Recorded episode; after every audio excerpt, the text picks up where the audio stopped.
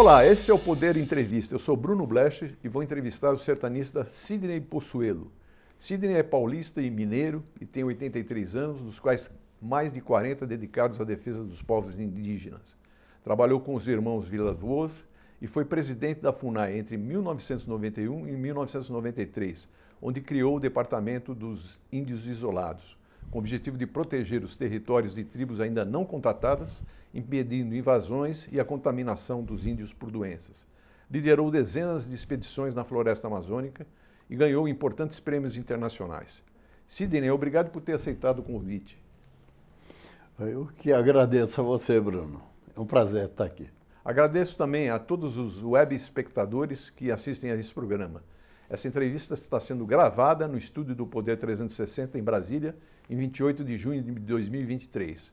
Para ficar sempre bem informado, inscreva-se no canal do Poder 360, ative as notificações e não perca nenhuma informação relevante. Sidney, você é mineiro e tinha 19, 20 anos quando começou a trabalhar com os irmãos Vila Boas e sertanistas que seguiam as ideias humanistas de Rondon.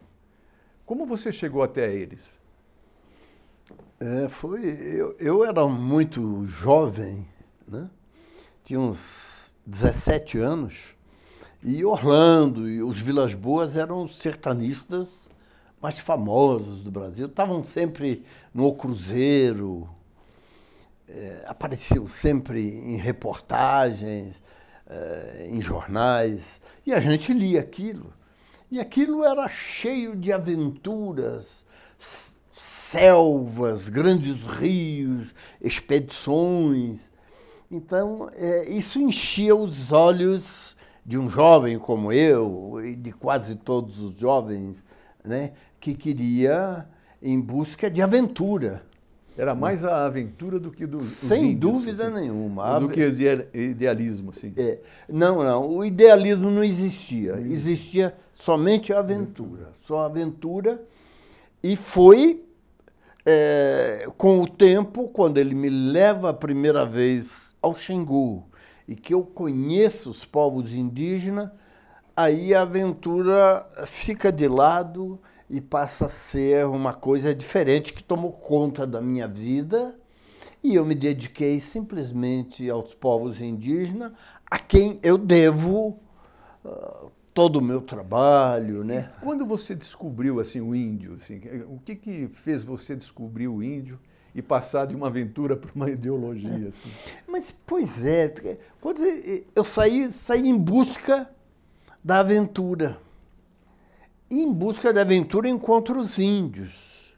E aí você vê um mundo, um universo absolutamente diferente de tudo que eu estava acostumado na cidade. É um mundo diferente. O Xingu é um lugar extraordinário, um pequeno, conforme o próprio Orlando dizia, é uma, uma, são nações, várias nações, que acabaram se concentrando bem ali, perto do centro geográfico brasileiro, e fazem uma cultura em comum, embora cada etnia fique com as suas línguas. E isso é um dado fantástico, muito interessante. Então, por isso, o Xingu foi muito objeto de estudos pela antropologia.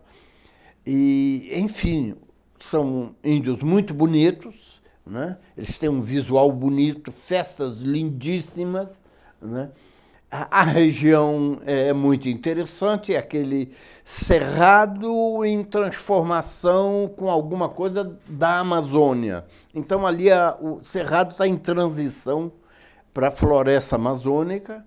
Muitas lagoas, lindas lagoas, como uma das principais, a Lagoa Ipavu, onde tem comunidade indígena, os Camaiurá mora moram em volta, próximo a ela.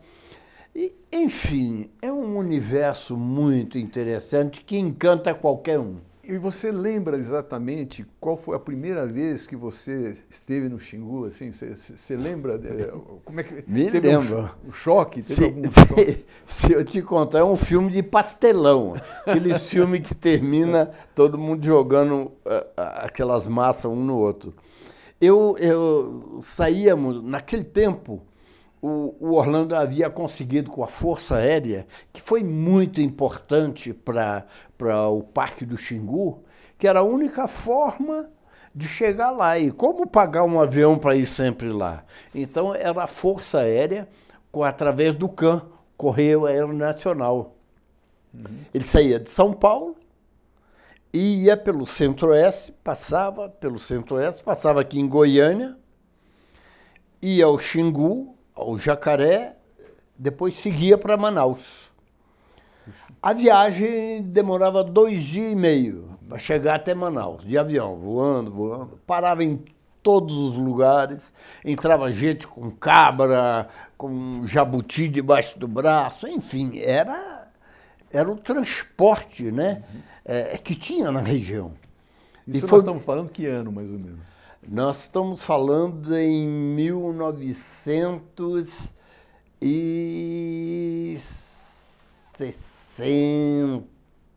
61, 62 por aí. Você tinha uns 19, 20 anos? É, 62 eu tinha 22. 22. 62. Então, aí eu vou e conheço. E Desculpe, mas a pergunta é Era sobre. Como, qual, qual, foi a, a, a, a sensação que você é, teve quando é. você viu é. o, o, o, parque assim, e viu os indígenas? Pois é, olha, você chega no Xingu, né? E, e eu estava nesse CAN. É, são correio, o Correio Aeronacional, os bancos são laterais. Uhum. Banco para militar sentar ali, lateral. E no centro vai aquela quantidade grande de caixas e, e as coisas para abastecer que as pessoas levam. E eu estava sentado, bem na frente, sentado, era eu sozinho que estava ali, e o avião vai descer no Xingu. Chovia muito. E o avião desceu, desceu na pista, correu, saiu fora do eixo da pista e pilonou pilonar é a cauda ficou mais alta do que a parte da frente. Então ele ficou assim. Bom, ficou. Quando ele, ele faz isso, a, a, as cordas que prendiam aquelas amarras quebram e aquilo vem tudo em cima de mim, me machuca, cai, aí eu levantei empurrando caixa, etc. Essa foi a chegada Essa inicial. Foi a chegada. Foi a chegada. E aí descemos e agora temos que tirar o avião daí. Para tirar o avião, falo, bom, vou chamar. Tinha um, um servidor da frente, um senhor que já não existe mais, chamava-se Aramísio. E eu fui, falei, eu vou lá chamar o Aramísio para o Aramísio trazer o trator para a gente uhum. puxar. Aí na ida que eu vou, chovia muito, tinha índios, casas de um lado e de outro, e eu vou passando naquela ala, meio depressa, porque chovia, muito barro, eu escorreguei e caí. Caí com a cara no chão. Mas quando eu caí, os índios que estavam silenciosos, mas caíram numa gargalhada, todo mundo saiu numa gargalhada, eu levantei cheio de barro, muito bravo. Que droga, esses caras ainda estão rindo, eu estou aqui, tô, ele rindo. Voltei, voltamos com o trator e colocamos um cabo de aço na bequilha. A bequilha é aquela rodinha de trás do avião. Uhum. Na bequilha do avião para puxar. Estava eu e um sargento recém-saído, recém-formado. E estou eu e ele lá ajeitando, e o Aramísio está lá com a outra ponta do cabo. E eu faço assim para o Aramísio: vem mais, dá, dá mais espaço aqui para nós, para a gente trabalhar. Ele entende ao contrário. E toca o trator para frente. E quando ele puxa, dá aquele estalo, o sargento estava com o dedo dele no meio do nó, aquilo estica o cabo de aço, corta o dedo dele, o dedo dele pula assim para cima, bate no meu peito Nossa. e cai no chão. Caramba. Eu parei, olhei, camisa cheia de sangue, peguei o dedo dele no chão e dei para ele, no ato. e ele branco, etc. Então, esta foi a chegada, os primeiros momentos meus ali. É, parece um filme de parcelão, uma coisa assim. Né? Mas, é, fora isso, a emoção pessoal de estar ali, né? Porque primeiro você se sente fora, totalmente estranho. Uhum. Um monte de gente desnuda, andando, ali para lá e para cá. É, meu Deus, avião, chuva, um monte, o outro com o dedo quebrado. Então você fica fora do ar, você perde a sintonia tá com as coisas. É um outro mundo, exatamente. Mas o que, que você viu nos indígenas que, que, que levou a você dedicar uma vida inteira a eles? Olha, no primeiro momento. Eu, o primeiro momento eu não vi coisa boa, não. No primeiro momento eu fiquei nervoso, achei que estavam me gozando, etc. Mas eu era muito jovem, muito tolo. Eu só fui descobrir a outra parte na medida em que depois eu fiquei ali uma semana, voltei e, e na medida que eu fui voltando, aí eu pude estar com eles, conviver com eles, comer a comida deles, começar a cantar as, as canções deles, remar junto com eles, caçar com eles.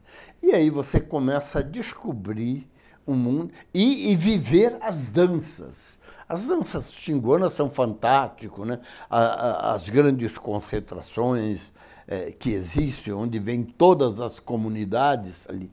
Enfim, e aí você começa a descobrir um lado humano fantástico desses homens é, é, que me encantou. A possibilidade deles estarem ali, viverem ali, sem acumular nada, não acumulam coisas nenhuma, não tem mais valia, não tem dinheiro, mas foi alguma coisa espiritual que te chamou a atenção ou foi assim existencial? Ou as duas coisas? Olha, é, não sei, não foi muita coisa espiritual, não. O, o, meu sentido na vida é um sentido mais prático, uhum. mais. Né? Pode chamar um pouco filosófico também, né? Olhava o, o sentido prático das coisas e da vida, né? Eu acho que isso me encantou muito, muito. Eu fiquei encantado com essas coisas. O não acúmulo.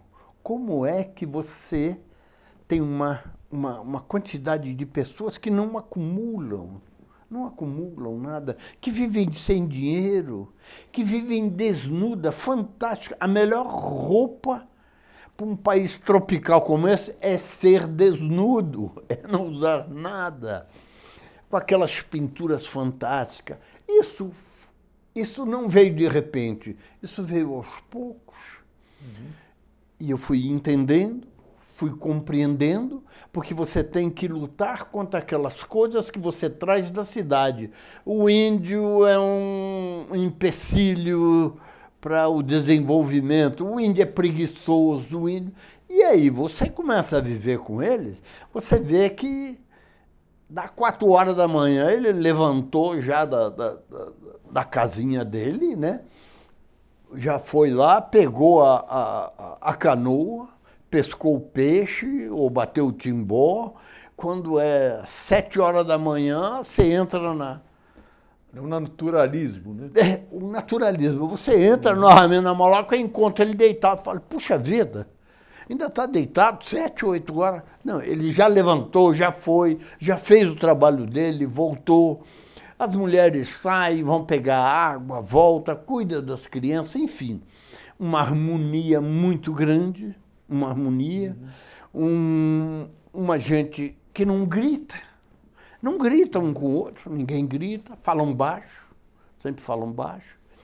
Enfim, você começa a admirar o que, que você trouxe da, da cultura indígena para você? Assim, se você. O que, que eu posso dizer? Eu acho que eu, eu aprendi pra muito. Para sua família, é, para sua vida. Né?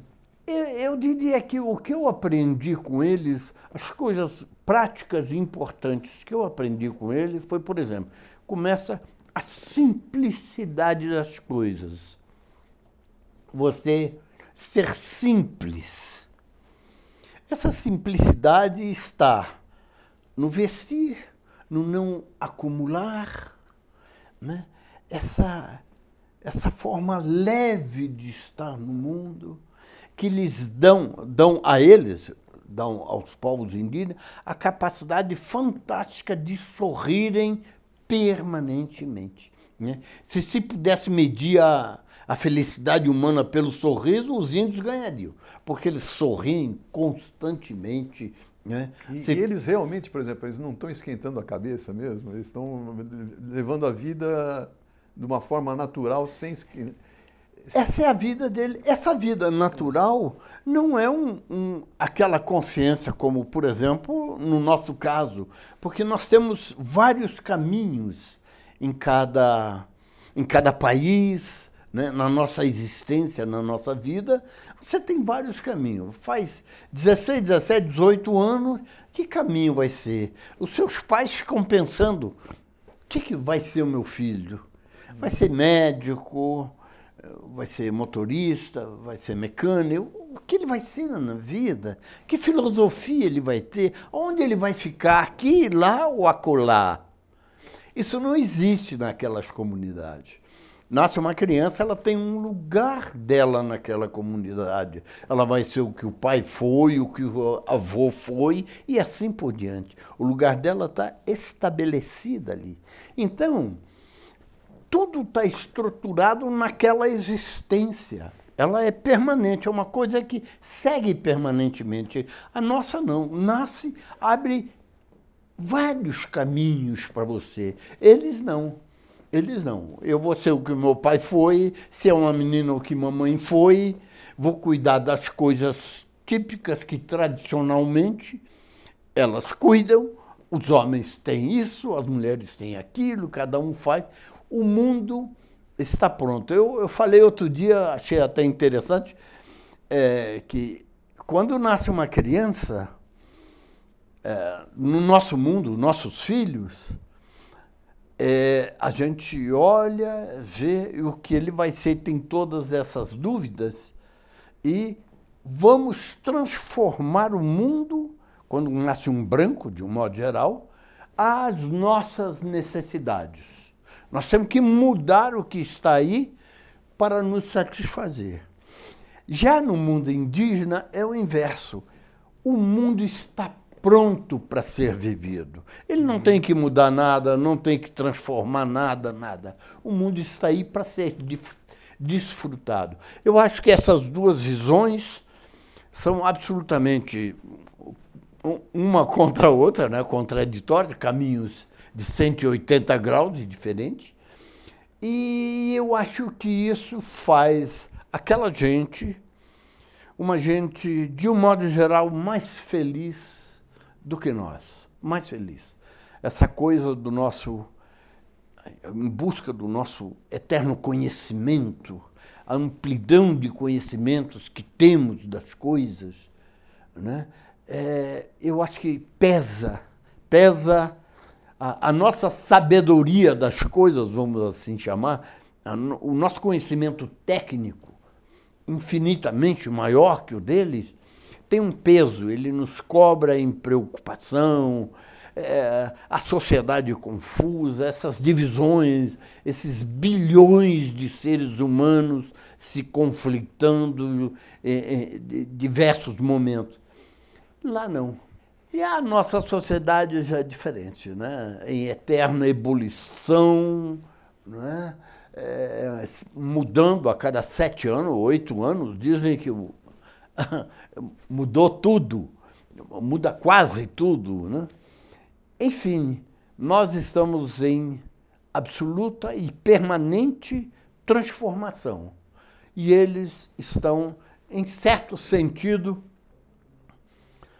plenos.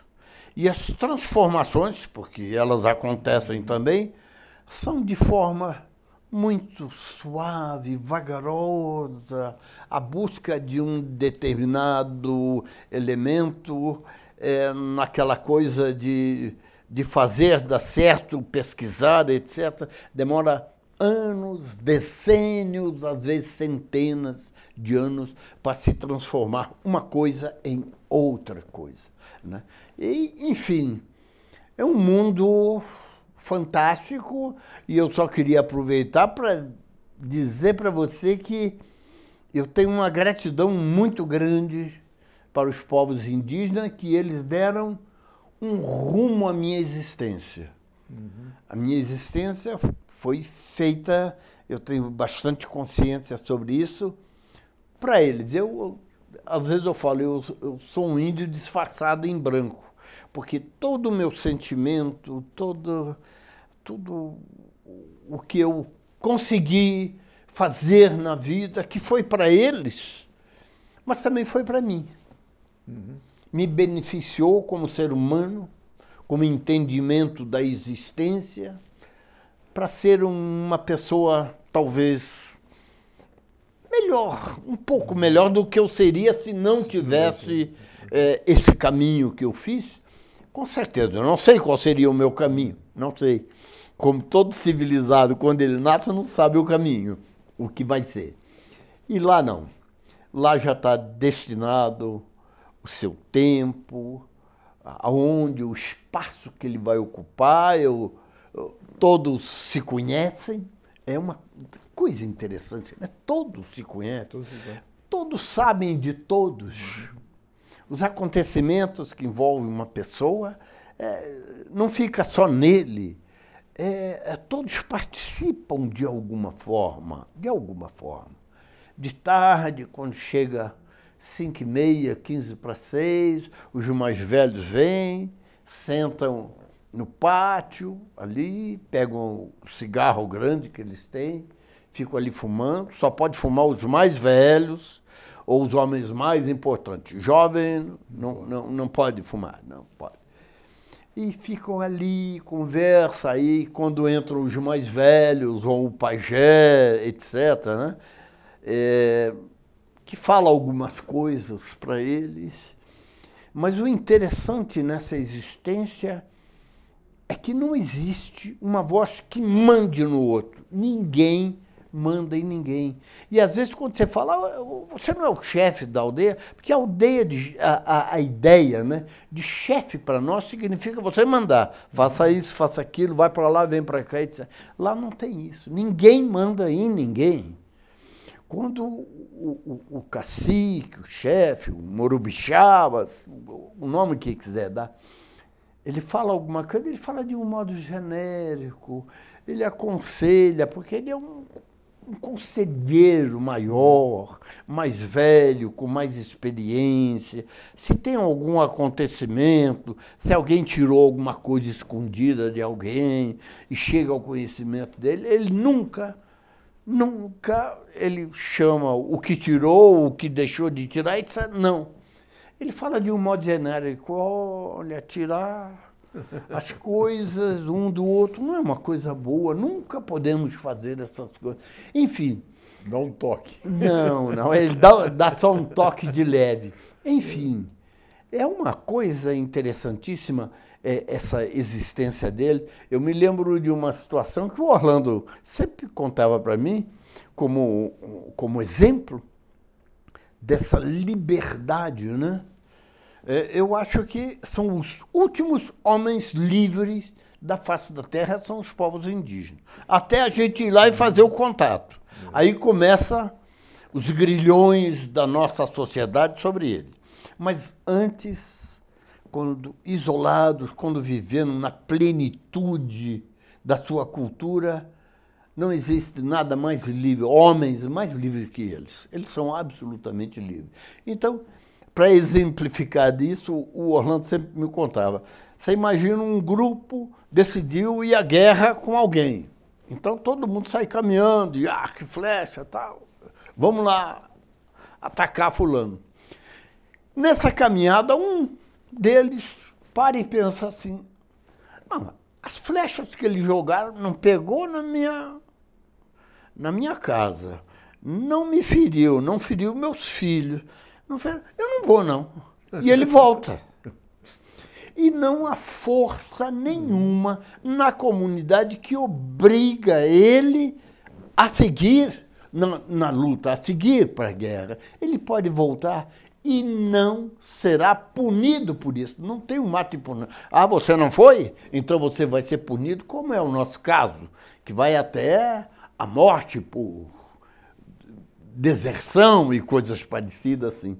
Então, é, é, é um mundo, eu acho que de, de muito valor humano, de muito valor humano, e onde as coisas se passam num universo um pouco mágico. Mágico.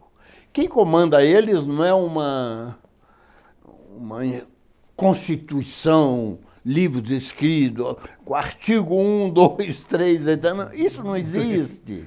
O que comanda eles é Nem o uma Bíblia, né? universo mítico, o universo mítico deles é que comanda.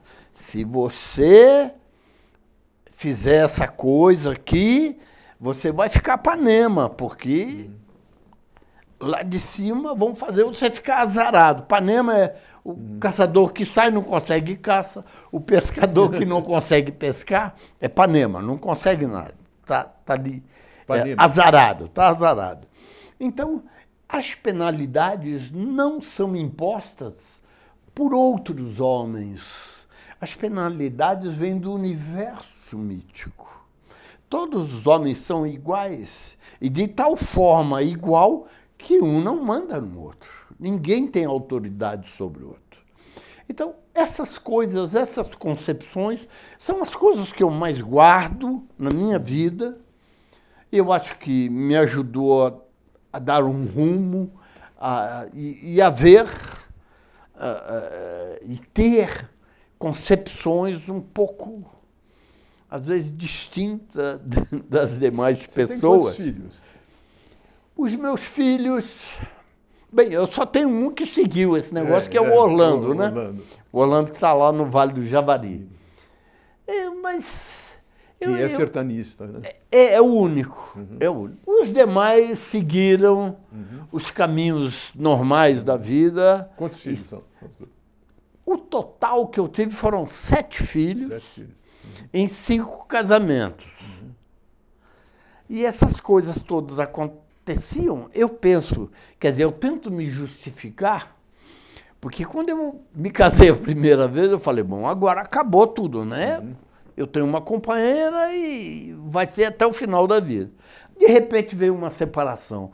Você não casa pensando em separar. Uhum. Né? Eu venho de uma família minha avó, minha mãe, meus parentes são mineiros, católicos. Né? Minha avó era extremamente católica, né? em Santos Dumont, eu nasci em Santos Dumont, Minas Gerais. E muito católica, família toda. E eu fiz primeira comunhão, fui batizado, fui crismado, essa coisa toda que Mas tem. você tinha, você era católico assim, você era, hum, não, ou não? Como menino, eu. Não. Não, eu ia na, na, nas procissões e a missa porque pega pela mão e te leva. Mas quando eu já atingi de 13 aos 14 anos, eu já comecei a pensar de uma forma diferente. Eu não sabia o que era. Uhum. Né? Aí começa uma busca. Uma busca. Eu, eu tive é, momentos quando jovem, difíceis dessa coisa. Então, meu pai era, era bom, de família católica, mas era é, espírita. Uhum. Mas era um espírita que também ia na igreja católica, entrava em qualquer lugar, ia na Umbanda, ele fazia tudo. A mamãe já católica. E, e eu, ele me levou aquelas mesas, como é que é? de, como é que é o, o, nome do grande do espiritismo? O, Allan, Kardec, Kardec. Allan Kardec. Naquelas mesas é, era, era uma ação é, espiritualista ou espiritista, eu não sei como, como falar isso, mas onde se recebia espírito, eu fui umas duas, três vezes. Enfim, quero dizer que busquei ali, busquei no catolicismo, depois passei alguns anos com a minha irmã, e ela, muito como é até hoje, é, é, é da, da, bíblica. Uhum. E então. E, achou, eu, e foi eu, se encontrar no índio. Eu, eu ia, eu ia na, na escola dominical, ficava por lá, tal, etc. Mas tudo isso foi uma passagem muito importante na minha vida, todas essas coisas que eu tive a possibilidade de viver. Depois veio a, a época de 16 anos para frente, de esoterismo, é, as questões de budismo, essas coisas todas que chegaram, foi uma pesquisa. Quando eu vou para o Xingu a primeira vez, eu estava ainda nesse meio perdido no espaço, né? no, espaço religioso, totalmente perdido.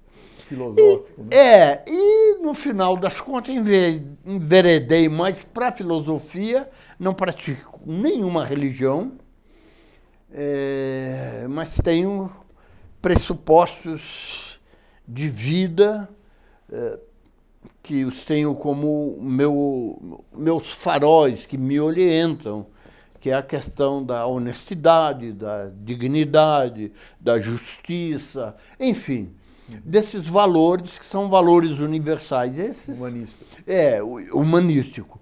E, e, que orientam, de um modo geral, ou deveriam orientar a, a maior parte das pessoas, independente de suas religiões. Esses valores são valores universais, praticamente. Né? Não roubar, não matar, não, não fazer mal ao outro, né? não enganar, enfim, essas coisas todas que nos orientam. O Sidney, eu, eu queria aproveitar que você falou do contato, do, do que, que, o Orlando falava sobre o contato com, com os índios, né? É, ele, vem, ele vem da linha do, do Rondon que, que pregava o contato, né? É, Orlando, não sei, é, pelo que a gente sabe, talvez ele tenha sido forçado a fazer esse contato, né? porque era uma época de ditadura, tinha a Transamazônica, tinha toda aquela, aquela política de, de ocupar o centro-oeste. Né? Como é que você vê assim, a, a, a questão da. Porque você vem de uma, de uma linha de. Rondoniano também rondoniana, mas de, de preservar o isolamento. Uhum. Como é que você vê isso? É, a saída é, é, é, manter o índio isolado? É a melhor saída? Embora seja a mais difícil. Né? É, é, eu não sei. O respeito ao outro é algo muito importante em nossa existência. Se você não respeita o outro, não adianta nem você estar perto nem longe. Eu, eu acho, eu penso, a menos que apareça outra coisa melhor. O que eu fiz nessa história toda do indigenismo, algumas coisas que eu fiz, entre elas a mudança da, da visão do Estado com relação a esses povos. É, nós viemos, recebemos de Rondon, aquela postura de fazer contato. Rondon era um positivista, adepto de Augusto Conte. Todos os homens são irmãos. Vamos chamar os nossos irmãos que estão na selva para virem desfrutar das benesses da civilização. O fundamento daquelas da, da, dos contatos que o Rondon fez era isso.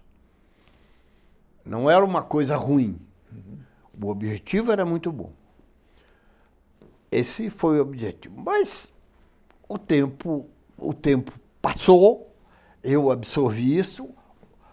Orlando, Cláudio, que vem da escola de Rondon, eles faziam contato. O Orlando fez contato, é, foi buscar indígenas, fez contato com eles, buscar os que estavam fora do parque, trazê-los para dentro do parque porque naquela época o parque era o único lugar protegido legalmente por lei, etc. E ele é, temia que certas etnias que estavam próximos, ele não podia pegar todo do Brasil, mas os que estavam ali próximos, ele falava: vem aqui para dentro, que aqui você tem a proteção. Isso aqui é uma área criada pelo Estado brasileiro, que vocês vão viver aqui sem a perseguição do branco, sem o garimpo, sem nada dessas coisas que ameaçaram a, a vida do, do, dos indígenas, sempre, historicamente. Enfim, o que eu quero dizer é que então o Orlando chamava essas pessoas para ali. O Orlando fez vários contatos, fez contato com os Caiapó e outros indígenas ali para dentro. Mas, historicamente, quando você você encontrava um grupo indígena isolado, sabia que ali em tal lugar tinha um grupo isolado. Se você deixasse, ele fica lá isolado. Você voltava ali depois de quatro, cinco, seis anos, ele já não estava mais ali. Porque as frentes de expansão de nossa sociedade atingiam ele através de uma estrada, de uma fazenda, de uma hidroelétrica, de qualquer coisa nossas uhum. empurrava ele. Ou simplesmente as fazendas que atiravam em cima deles, matavam, e eles tinham que sair dali. Ou desapareciam ou se afastavam. Se você fizesse o contato, se você se dedicar a, a olhar essa questão do, do, do, contato, você vai ver a quantidade de indígena que morreu nesses contatos. Porque apesar das boas da boa vontade que, com, que possa haver nesse primeiro contato, você carrega uma carga virótica em cima deles que você não controla, que você nem sabe, de repente eles estão morrendo na tua frente e você Gripe, não sabe. pneumonia, tudo. Mas morreram quando os contatos eram muito bons, ah, só morreu 20%, 10%, quando não era metade, quando não desapareceram grupos étnicos no Brasil por vírus. O vírus desapareceu. Então, não fazer contato, deixar eles desapareciam porque as frentes empurravam. Fazer contato, eles morriam todos nas nossas mãos. O que fazer? É dessa diferença, dessa dicotomia entre esquerda, vamos chamar direita, dois opostos, não uhum. esquerda. É que eu imaginei que o Estado brasileiro deveria fazer o seguinte: primeiro, ver aonde eles estão. Onde é que estão esses povos isolados? Estão aqui, ali, acolá. Muito bem. Encontrados eles, delimitar um território para eles sem fazer o contato, sem ir lá fazer o contato só delimitar uma área para eles, criar grupo que vai cuidar dessa área, porque você cria qualquer unidade de. É, essas unidades que protegem a ararinha azul, o mico macaco, o macaco, o leão. Você cria essas unidades, você, você põe guardas lá. Áreas de proteção ambiental. Né? Áreas de proteção você tem que guardar com pessoas armadas para evitar que entre. Se você não fizer isso, acabam. Então, essas áreas onde teria índio isolado, em vez de ter frente de contato, seriam o que eu chamei de frentes de proteção etnoambiental. É, porque também protege o meio ambiente protege o meio ambiente e protege os homens. Uhum.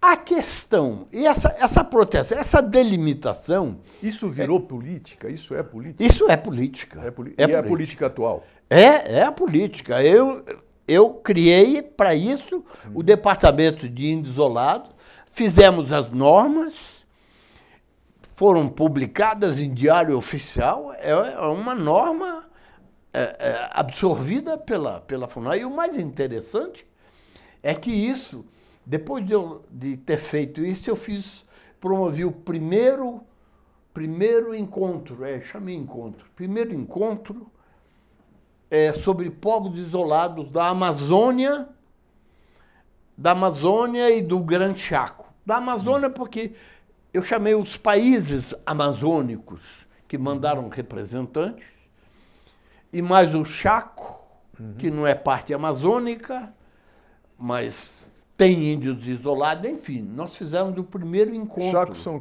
quais países que. Aqui, é, que tem. É, é Bolívia? Você é, né? tem, você tem a, a, a, as, no extremo norte, lá em cima, né? Suriname, é Suriname e aquele. Você tem Venezuela, uhum. você tem no Peru, você tem na Bolívia, e até no Equador, que entra uma parte da Amazônia, vai até o, o Equador, ainda tem um grupo de índios isolados no, no, no Equador.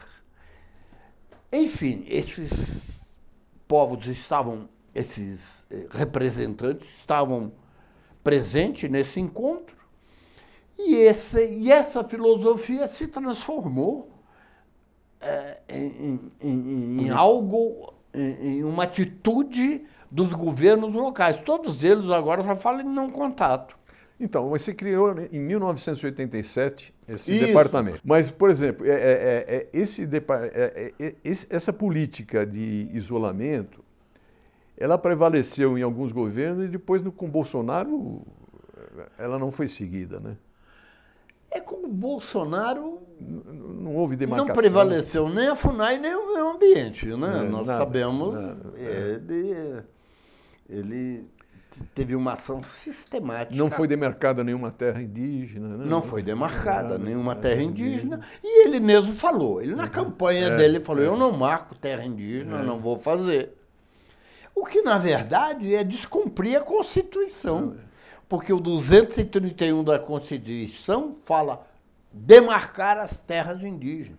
Inclusive, tinha até um, um tempo, cinco anos, o, o governo, o, o, Estado brasileiro tem que demarcar todas as terras indígenas. E essa história do marco temporal, o que, que você acha? Nossa, mãe, essa é... ainda está em... É, ainda está é, em aberto, né? Está, está em aberto. Nós esperamos que o, o, o Supremo, né? acabe com isso, porque historicamente é uma injustiça, historicamente é uma grande e a maior de todas as injustiças que nós possamos, podemos fazer contra os povos indígenas. Esse é um aspecto. Ele é anticonstitucional. O 231 que eles pegam dizendo que é o marco temporal, não fala nada disso. Ele só fala que tem que demarcar as terras indígenas. Como anteriormente outros também falavam a mesma coisa, tem que demarcar todas as terras indígenas. Não nasce só em 88 a questão das terras indígenas. Ela já está presente na Constituição anterior. A tem uma justificativa que costuma ser usada, que eu gostaria que você falasse sobre isso. É, 1% do, da, da, da população eh, do Brasil tem 11% do território, né? é mais ou menos isso, né? É, é não, não você está dizendo os índios? Os índios, é. é 13%. 13% do 13. território está um, um, é, tá com 1%, como se isso fosse um, um crime, né? Sabe, como é que você deixa... É muito, é muito, é muito território para é, é, não entender o, o, é muito papel... território para pouca gente, é, né? É não entender o que, que é o, de, o índio, Dentro né? dessa, dessa linha, desse aspecto, a primeira coisa que nós devemos fazer, como a Rússia é um território, é o maior país do mundo, para que tanta terra lá por isso? A China, por exemplo, que tem um bilhão, a Índia, que tem mais de um bilhão, devia tomar Devia ser legal ela tomar aquele território, porque é pouca gente. Vamos ocupar com mais gente. Eu fico pensando da seguinte forma: nós estamos já agora com duzentos e poucos milhões de, de, de habitantes. E vamos dizer que em curto prazo absurdo, nós chegamos a 300, 400 milhões. E o território fique apertado para nós. Uhum. Eu não estou dizendo que é. Isso é uma uhum. suposição, é um jogo de palavras. Então, como ficou o Brasil muito apertado para nós, isso nos dá direito de invadir os nossos países vizinhos. Vamos invadir a Argentina? Vamos pegar o Uruguai? Porque, porque nós temos muita gente aqui e sem terra demais. Dá direito a isso? Não dá direito a isso. Não dá direito a isso. E vamos partir do seguinte princípio: a terra era deles. Uhum. Nós não viemos é, e encontramos isso aqui vazio. Isso aqui tinha gente aqui dentro, que nós chamamos de indígenas, que viviam aqui dentro.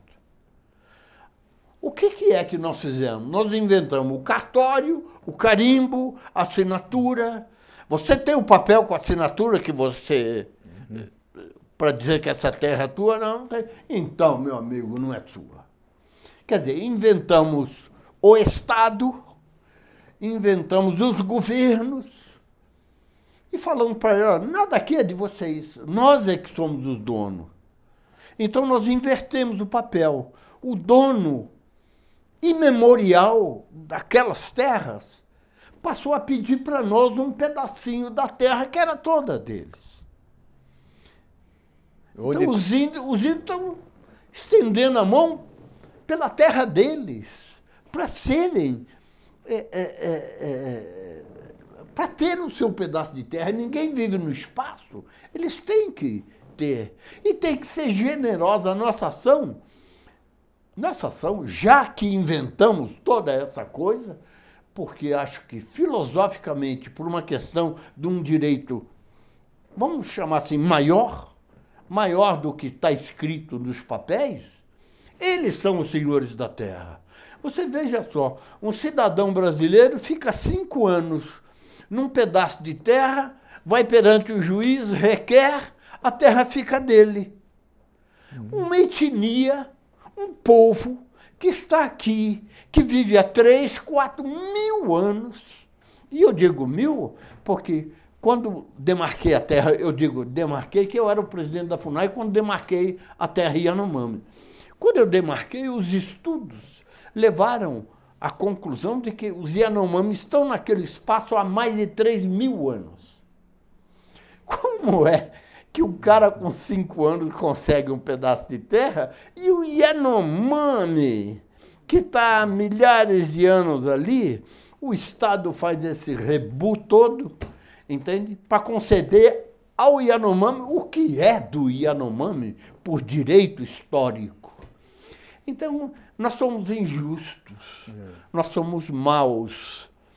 Essa maldade nossa é entre nós e entre eles também. É para eles, para com eles. Sidney, quantas, quantos, quantas tribos isoladas ainda existem no país? Você tem São ideia? poucas. São poucas? São poucas. Tem, é tem uma no... coisa que está sendo desvirtuada. Foi é. ótimo você perguntar é. isso. Tem uma, é essa quantidade que falam de tribos isoladas do Brasil. Eu, é, quando criei o departamento e criei todas as normas do departamento, que veio mudar tudo, o primeiro trabalho nosso é saber qual é o tamanho do nosso universo. Quantos índios é, é, quantas etnias estão isoladas? E aí nós começamos a fazer um trabalho, procurando informação, fazendo expedições, sobrevoando, subindo o rio de barco, descendo, e chegamos a um número que, na época, era esse aqui. Havia 18 tribos que nós já estávamos em contato com eles, que nós uh, estávamos em contato, não, que estavam isoladas, mas que nós tínhamos certeza que eles existiam, porque já passamos de avião, já plotamos no mapa, subimos rio, descemos rio, fizemos expedições, vimos sinais. Então, essas existem.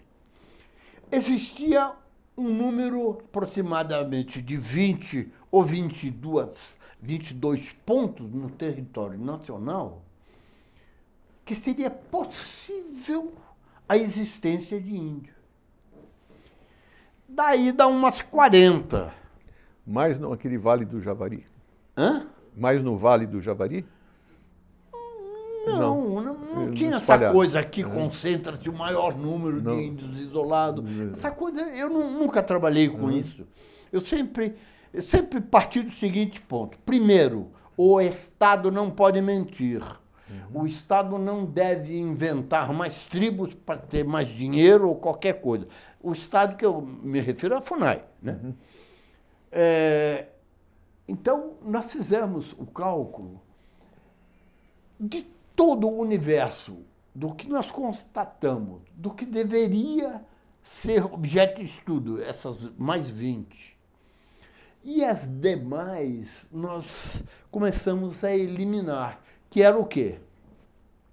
Duplicidade. Muitas informações eram duplas. Muitas informações é, eram diferentes, mas estavam tão próximas que não era uma tribo ou outra tribo, era a mesma tribo que tem uma aldeia aqui e outra aldeia ali, 10, 15 quilômetros de diferença, 20 quilômetros, não faz diferença uhum. para eles. Até. Nós eliminamos os, os indígenas históricos, históricos, que são aqueles que, por exemplo, você vai no, no o Alto Xingu, vamos pegar uhum. o Alto Xingu, que estamos falando bem dele, e você vai é, conversa com eles, eles falam, ó, se você subir esse rio aqui, o Culuene, lá perto das cabeceiras do Colene, tem um grupo indígena que se chama Agavutoqueng. E é um índio muito parecido com a gente, etc, tal, etc. Ele fala isso hoje, ele diz que aquele grupo está lá. Porque esses índios são índios que foram incorporados à história deles. Uhum. Alguns são mera referência porque eram parecidos, outros porque tivemos muita luta. Não, não, um grupo que tem lá, e nós brigamos muito com eles, mas já desapareceram, não existem mais. Então nós fomos eliminando isso. O que ficou, na verdade, naquela época, como certo, era que nós tínhamos umas 18, eu não me lembro se era 18 ou 20, mas 18 grupos.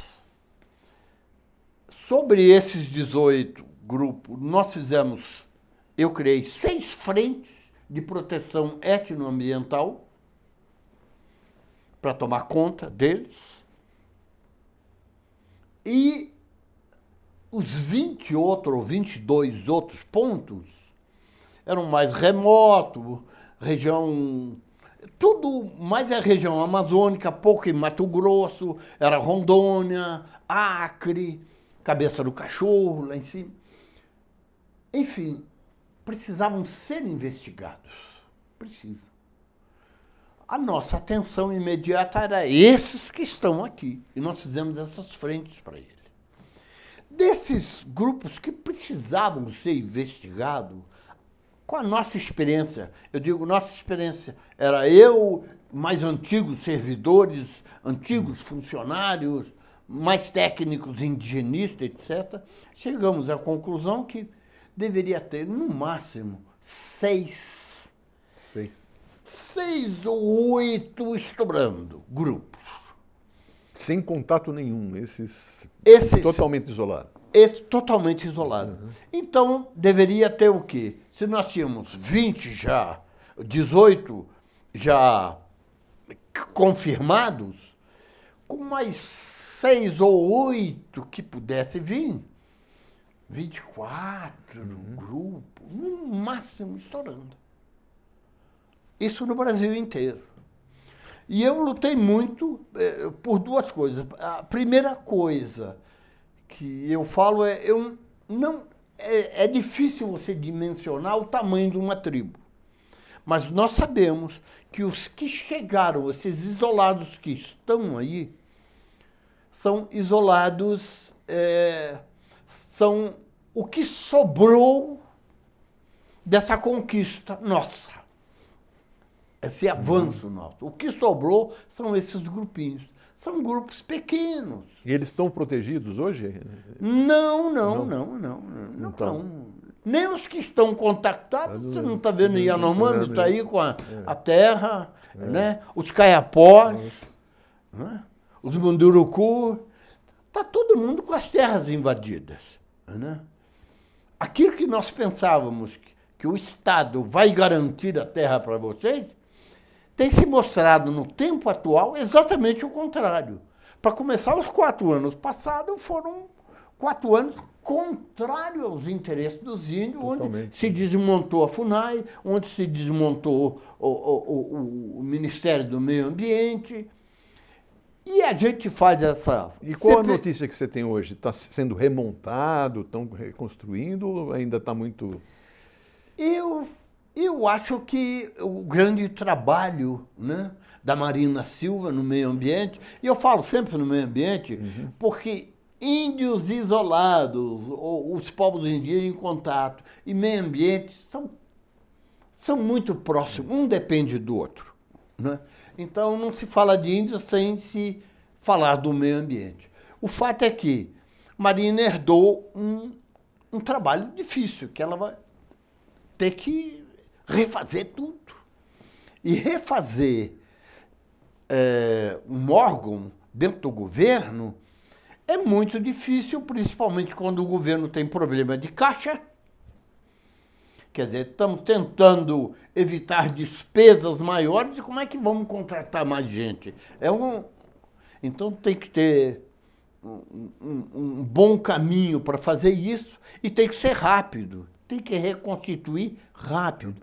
O pouco que tá, que tem ainda, tanto na Polícia Federal, como na FUNAI, como no IBAMA, jogaram lá para dentro para atacar lá o- a questão Yanomami lá em cima, que era mais. Mas terminado ali, não só terminado, já estão também indo para a questão dos caiapós, já tiveram, já nos caiapós, já fizeram apreensão de madeiras e tudo mais, eh, destruíram equipamentos, Munduruku também. Nós temos uma E o- quantidade de rio poluído com E os- mercúrio, que é uma coisa horrível. Os flecheiros, eu, eu queria que você falasse da expedição dos flecheiros. Ah, tinha isso. Porque essa, essa expedição é, foi uma grande expedição. É, Foi. é, Como é que funciona uma expedição? Porque uma expedição é uma coisa assim que precisa ser, um, vamos dizer, é, é um empreendimento, não é? Você organizar uma expedição. Não, não deve ser fácil saber quanto que você precisa de, de óleo diesel, gasolina, de, de, de comida, para onde você vai parar o seu. É, é, eu lendo aquele livro do, do Scott Wallace sobre, Ah. sobre a expedição dos flecheiros, né? Aham. É, eu estava vendo quantas pessoas estavam envolvidas e chefiadas por você lá, né? 35 É. pessoas. 35. Como é que, como é que você organizou aquilo? Porque é um negócio difícil, né? É. Eu fiz muitas expedições. Você, É, você fez falou. sete, né? É. Sete, sete expedições? Como disse? Você fez sete expedições? Né? Ou- ou oito? Sete? Não. Não, mais? Eu fiz dezenas, de Dezenas, expedição. certo, eu é. passei mais de 47 anos Uhum. dentro da Amazônia. Eu fiz dezenas de expedição no Mato Grosso, no Pará, no Amazonas, principalmente na região no Acre. Vamos dar um exemplo dos flecheiros, porque... Vamos dar o exemplo é, dos flecheiros. Como é que começou aquilo lá? Como é que foi organizado? Começou pelo seguinte: eu já tinha fechado o Vale do Javari com a frente que havia criado para o do Vale do Javari saíam cálculo de 7, 8 ou 10 mil toras de mogno todos os anos entravam e faziam o que queria. Peixes, toneladas de peixe, caça, tudo sai salgado. Sobe os barcos, salgam e desce para ir vender. Só para só a gente é, contextualizar, o Javari foi onde que morreu. Morreu não, foram assassinados né? o Bruno e o, e o Dom, né? Bom, E como eu foi? tinha fechado já o Vale do Javari.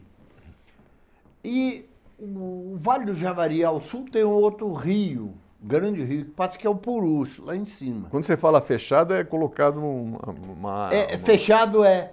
Não tinha mais invasor, nós tínhamos colocado eles para fora e ninguém entrava porque nós tínhamos fechado e estávamos ali controlando. controlando todas as coisas. E aí, de repente, nessa região de controle nossa que está ao norte, veio uma. apareceu uma equipe que nós seguramos. Era uma família de pessoas que em balsas improvisadas, troncos, estava em cima dessas balsas uma família esquálida, com fome. Pareceu, nós seguramos ele. O que vocês estão fazendo? Vieram das cabeceiras do rio. Por que, que entraram aqui? Não, nós estamos saindo de uma fazenda lá. Não deram direito qual era a fazenda, aonde era para a gente poder investigar. Ninguém tem documento. Não tinha um documento. Ele podia dizer para mim, o meu nome é João, e se chamava José ou Antônio, qualquer coisa. Enfim, ninguém tinha. As mocinhas e os meninos quase desnudos em cima daquela história de madeira. Os pais sem nada. Eu peguei aquilo e falei, que coisa, né, irmão? O que, que eu vou fazer, né? Deixei passar, vão embora para a cidade. Né? que- Eles falaram, estamos fugindo de uma fazenda lá. Mas nós não conseguimos o nome da fazenda, a direção, onde está isso.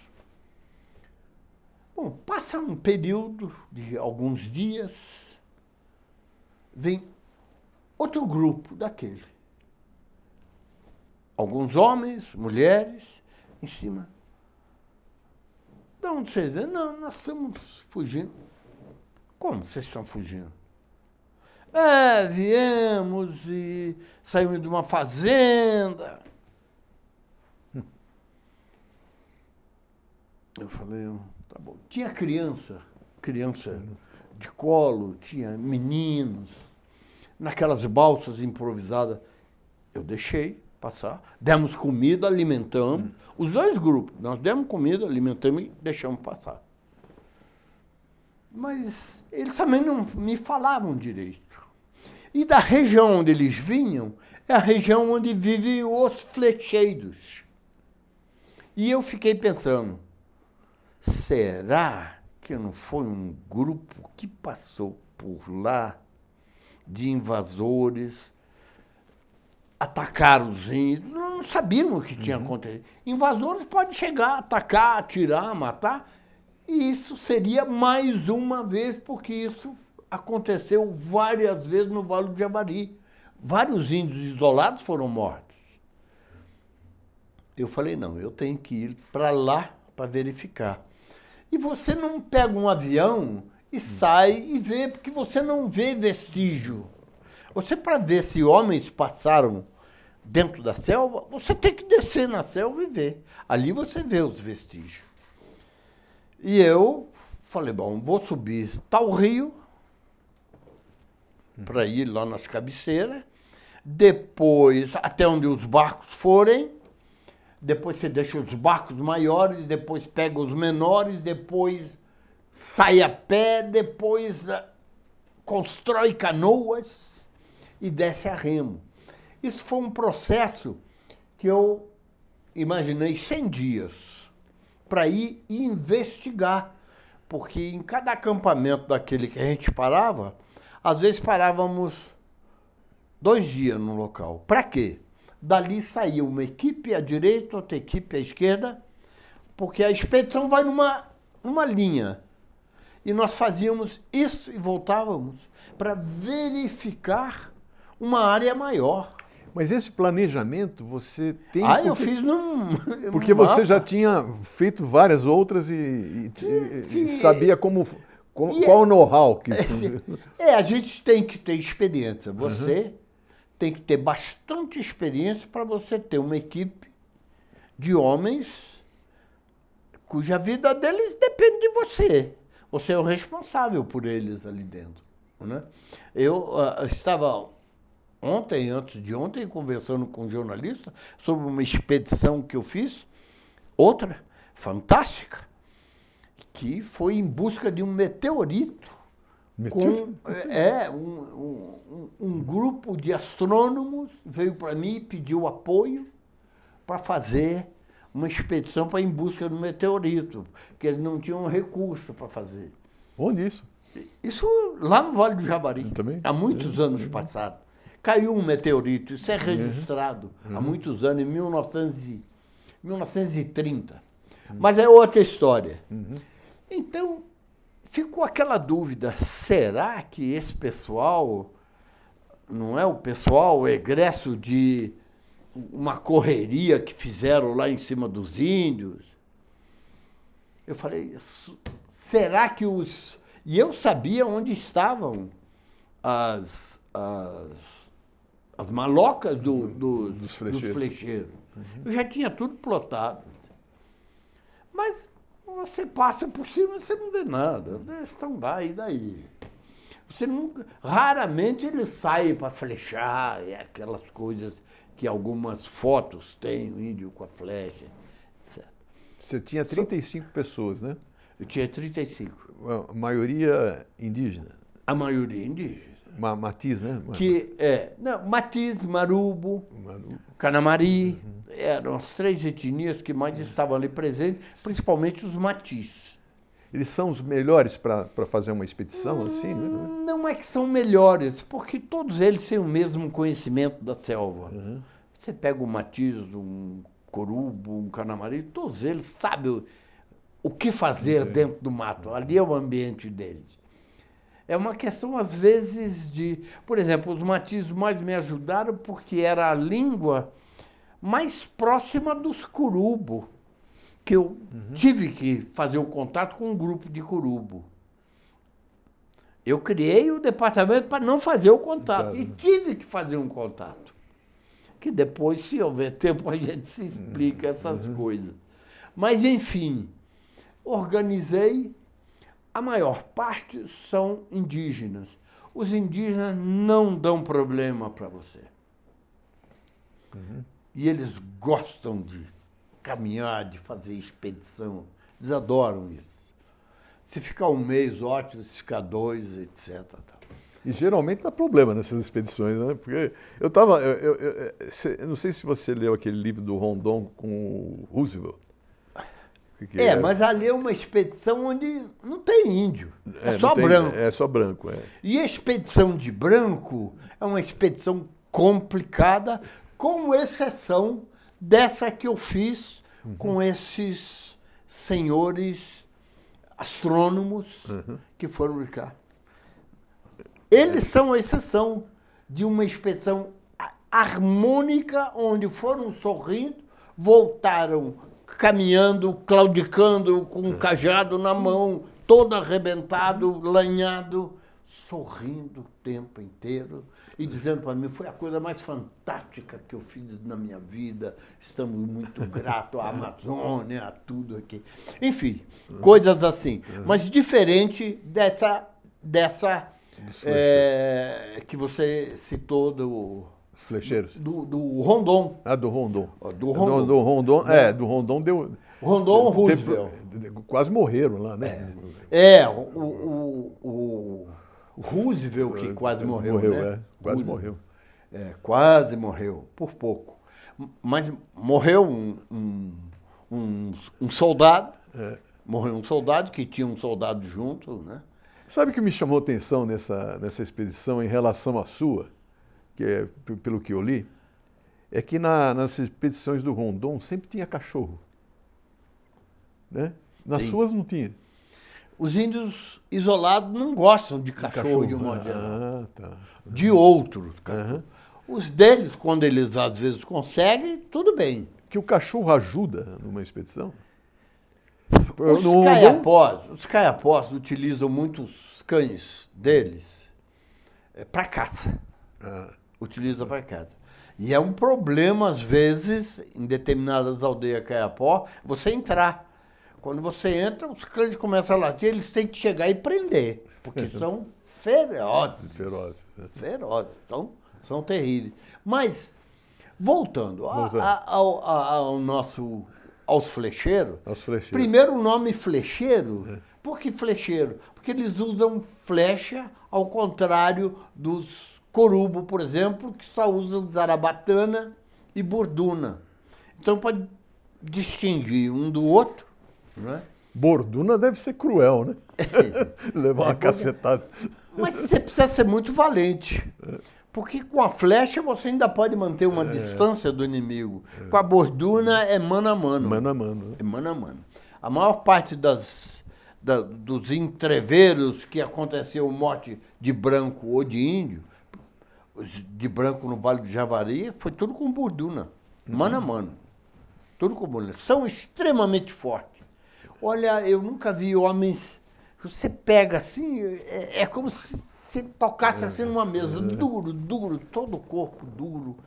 São bem feitos, ninguém é barrigudo como nós, desculpe, já na nossa idade. Né?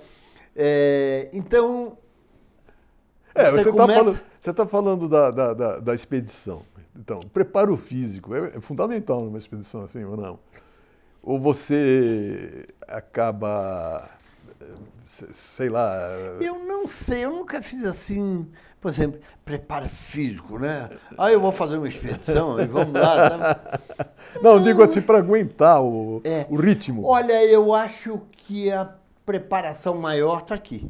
na cabeça. né? É. Eu já tive com amigos que foram ao Xingu para passar um mês e meio, dois, todas as férias. Ao terceiro dia, pelo amor de Deus, eu quero voltar. Não aguento, não, não, não, Mosquito. não, não pode ficar sozinho, não sabe ficar sozinho. É, é uma das características do nosso mundo é que você nunca está só. Você já viu quando você está só em casa? Só entre aspas. Ou você está fumando, ou você está lendo, ou você está vendo a televisão, você tem. Ou está fazendo Seu- seu baralho, aquelas coisas. Celular, Ou celular. Você nunca está só consigo mesmo. Que é a grande capacidade dos povos indígenas é estar só consigo mesmo. E isso é só para homens, penso eu, é, e acredito nisso, que são muito plenos, interiormente plenos, satisfeitos, sem traumas, sem, sem pesos outros, que são capazes de ficar como o índio fica agachado, olhando a chuva cair, uma hora e meia, duas horas, né? daquele mesmo jeito, ali não sai, nem se movimenta, parece um, parece o rodão, o pensador uhum. uma pedra assim. Parado. fica pensando. Sei lá, sabe Eu lá. né? imagino, eu imagino que dentro está em ebulição. É, né? é. E fora é aquela esfinge. Mas dentro, quem sabe? Um dia talvez tenhamos, nós temos escritores fantásticos hoje aí de índio, descrevendo muita coisa. né? Quem sabe um possa chegar e nos relatar o que acontece quando ele fica só olhando a chuva cair por duas horas, assim, paradinho, quietinho, etc. né? Mas você levou, então, eh, os, os índios e levou ribeirinhos também, né? É, É, não é bem.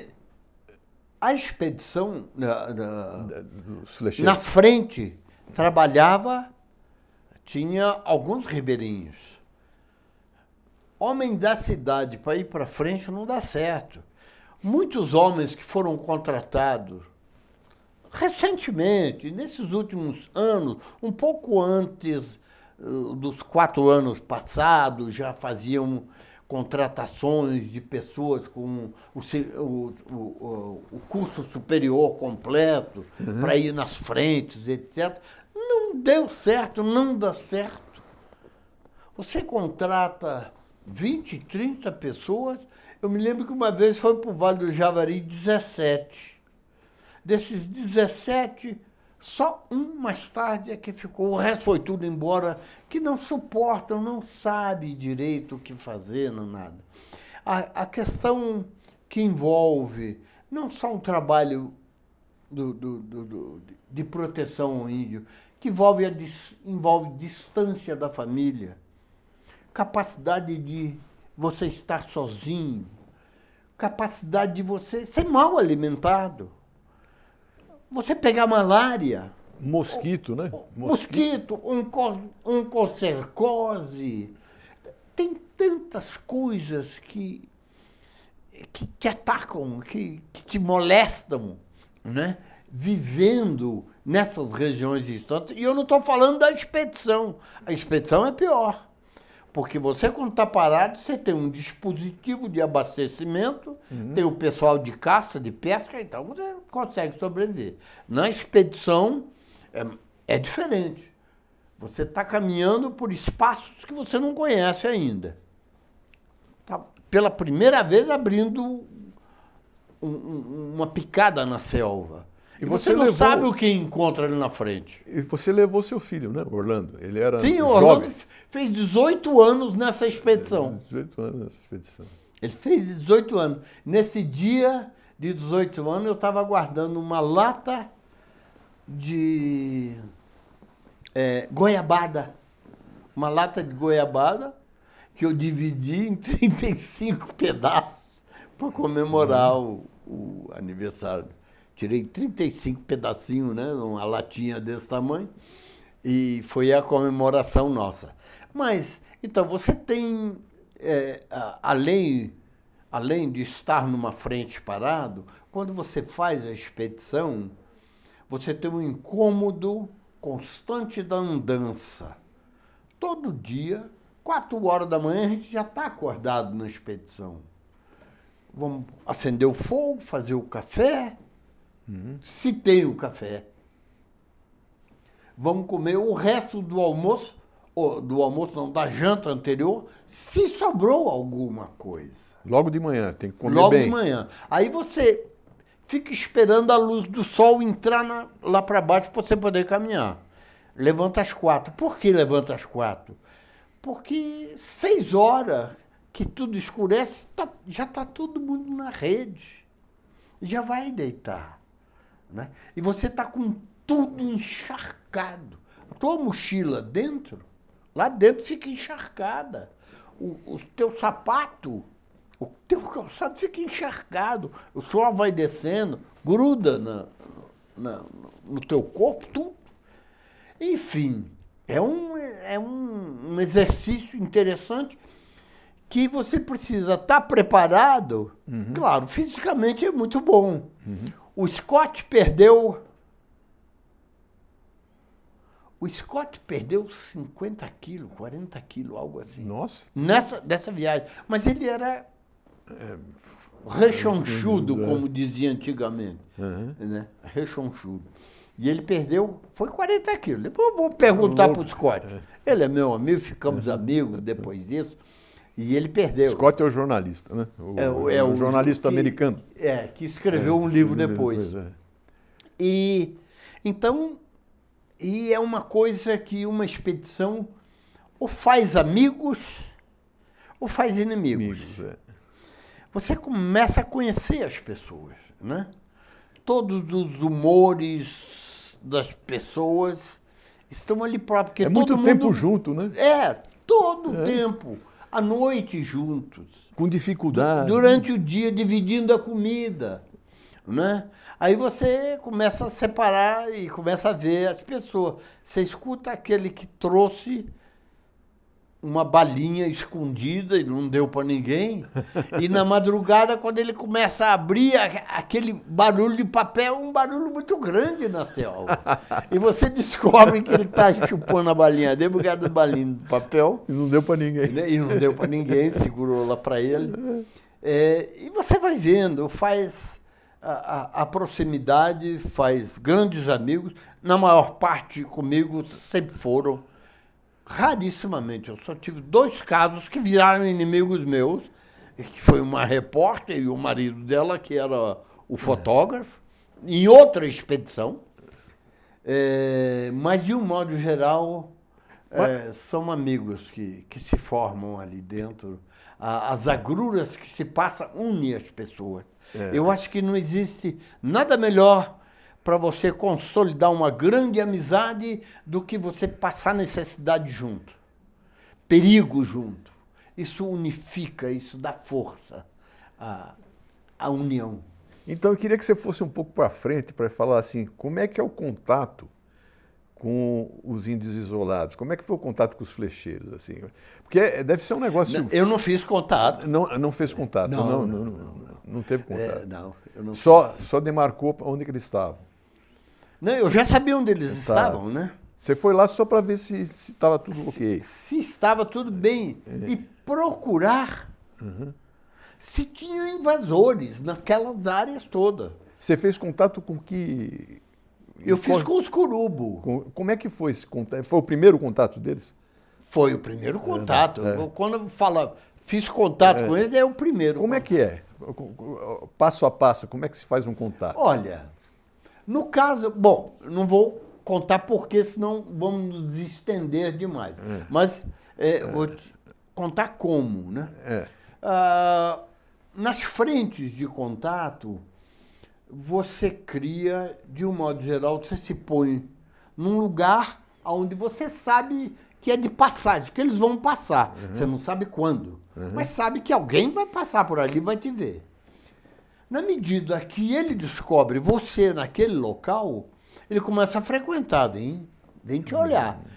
Mas você não vê eles, nunca vê. Então, bom, eles já estão próximos. Você cria o que nós chamamos de tapiri de brinde. O tapiri de brinde é uma pequena casinha que você faz de palha, assim, alta. Embaixo tem uma mesa que você faz também com as madeiras da região. E ali você deposita brindes para os índios. A tal de miçanga que leva, um espelhinho, etc. Isso não se leva mais há muitos anos e eu hum. nunca usei essas coisas. Eu uso coisas que são importantes para ele: faca, facão, machado. E depois eles começam a pedir panela, panela hum. também. Enfim, você faz aquele tapiri são presentes. O presente. Curiosidade, até... Uma curiosidade, quem inventou isso? Que, que, olha, de onde veio isso? Mas olha só, você viu aquela figura que tem, é um quadro pintado da primeira. Não, não da primeira missa. Quando os portugueses chegam, tem vários Sim. quadros uhum. de concepção. Sempre tem um com um espelhinho, com uma faquinha na mão. É uma troca. E os é. índios o que as pessoas não sabem, que eles retribuem. Ah, eles não é que você dá e ele leva e vai embora. Uhum. Não, ele te paga aquilo. Uhum. Te dá uma pena, uhum. te dá alguma coisa dele para você. Entende? Então você faz o tapiri de brinde. Porque esse dar, o dar, é uma figura mundial. Quando você dá um presente para alguém, de um modo geral, não sendo um presente de grego, que normalmente tem mal intenção, se não for de grego, o presente sempre tem a conotação de boas relações, de querer fazer amizade, de consideração, respeito, alguma coisa assim. Uhum. Então, esse dá. E isso existe no meio dos índios. Independente, nós fazemos entre eles, dão presente, trocam presente. Enfim, você faz esse tapiri de brinde e deposita os presentes. Esse tapiri de brinde, ele funciona como um termômetro das relações. Quando o índio encontrar pela primeira vez esse, esse tapiri de brinde, vamos dizer que ele chegou, tem índio, vai e quebra tudo com a burduna. Pá, pá, pá. Hum, aí você Isso. vai no dia seguinte e fala, Ixi. Tá bravo, tá difícil. Ele não está aceitando nem a nossa presença. Não aceitou os brindes e não quer a nossa presença aqui. Aí você começa a tomar mais cuidados e ver o que vai fazer. Se ele. Isso aconteceu nessa expedição? Já. Nessa, é, nessa é, nossa, não. não. Não, de quebrar aí, não. não. não. Ele, ele leva os brindes. Aí você vai no dia seguinte, ah, levar o brinde, ó. Hum, estão nos aceitando por aqui. Depois tem a terceira coisa, o que é o quê? Ele leva os brindes e deixa um presente para você. Deixa um jabuti, deixa um animalzinho pequeno, deixa um cocá, uma pulseira, ele deixa ali. Então tá ótimo. Então esse, esse lugar, taperi de brinde, é o termômetro da relação. E eu faço, não sei os outros, no taperi de brinde, eu limpo a terra o, em volta para ficar só o chão, só a areia do chão. Amazônia, você tira aquele, aqueles uhum. gravetos que está por cima, embaixo é areia, meu amigo. Areia. É, com raras exceções de mancha, de terra roxa, etc. Mas a maior parte é areia, é um solo frágil. Ele se alimenta das próprias árvores que caem, se desfazem e auto, auto se alimenta. Então, você eu falava. Tapiridibim. Do tapiridibim. Desculpe, de vez em quando a memória não, não, não, não, é lógico. Eu falava do tapiridibrinde e eu limpava bem a terra. Para quê? No outro dia de manhã eu chegava com meu pessoal, que você não pode ir sozinho, sempre vai, para olhar as marcas dos pés. Uhum. Quantas pessoas tiveram aqui? Você não vê os índios, você nunca vê eles. Eles veem você. Você está numa clareira limpa. Ele está dentro da selva, você não vê ele. Mas ele te vigia permanentemente. E quando são grupos aguerridos, ele espera o primeiro momento do descuido seu para para te pegar. Para te atacar. E aí entra um problema sério. Quer dizer, você está cheio de boas intenções com um povo que espera o primeiro erro seu para te pegar. Você já foi atacado? Já foi atacado? Sim, meu pessoal, eu, é? Junto com eles, no, no, no, no Zarara, por exemplo. Mas de, de achar que podia. O negócio podia ficar feio lá? Não, ficou feio. Ficou? Eles atacaram flecha, a flecha entrou na boca do meu companheiro aqui, saiu, na, saiu no céu da boca, outra entrou aqui e a outra entrou na mão. Aqui varou aqui assim. Houveram ataques. E você? O, o, você teve... o, o Sobral, um companheiro meu, depois do contato com, com, com os curubo, ele foi morto. Foi ele morto? foi morto a, a, com o cacete. Putz. É. Enfim, cada detalhe desse são histórias muitas e é, muitas é. que a gente teria.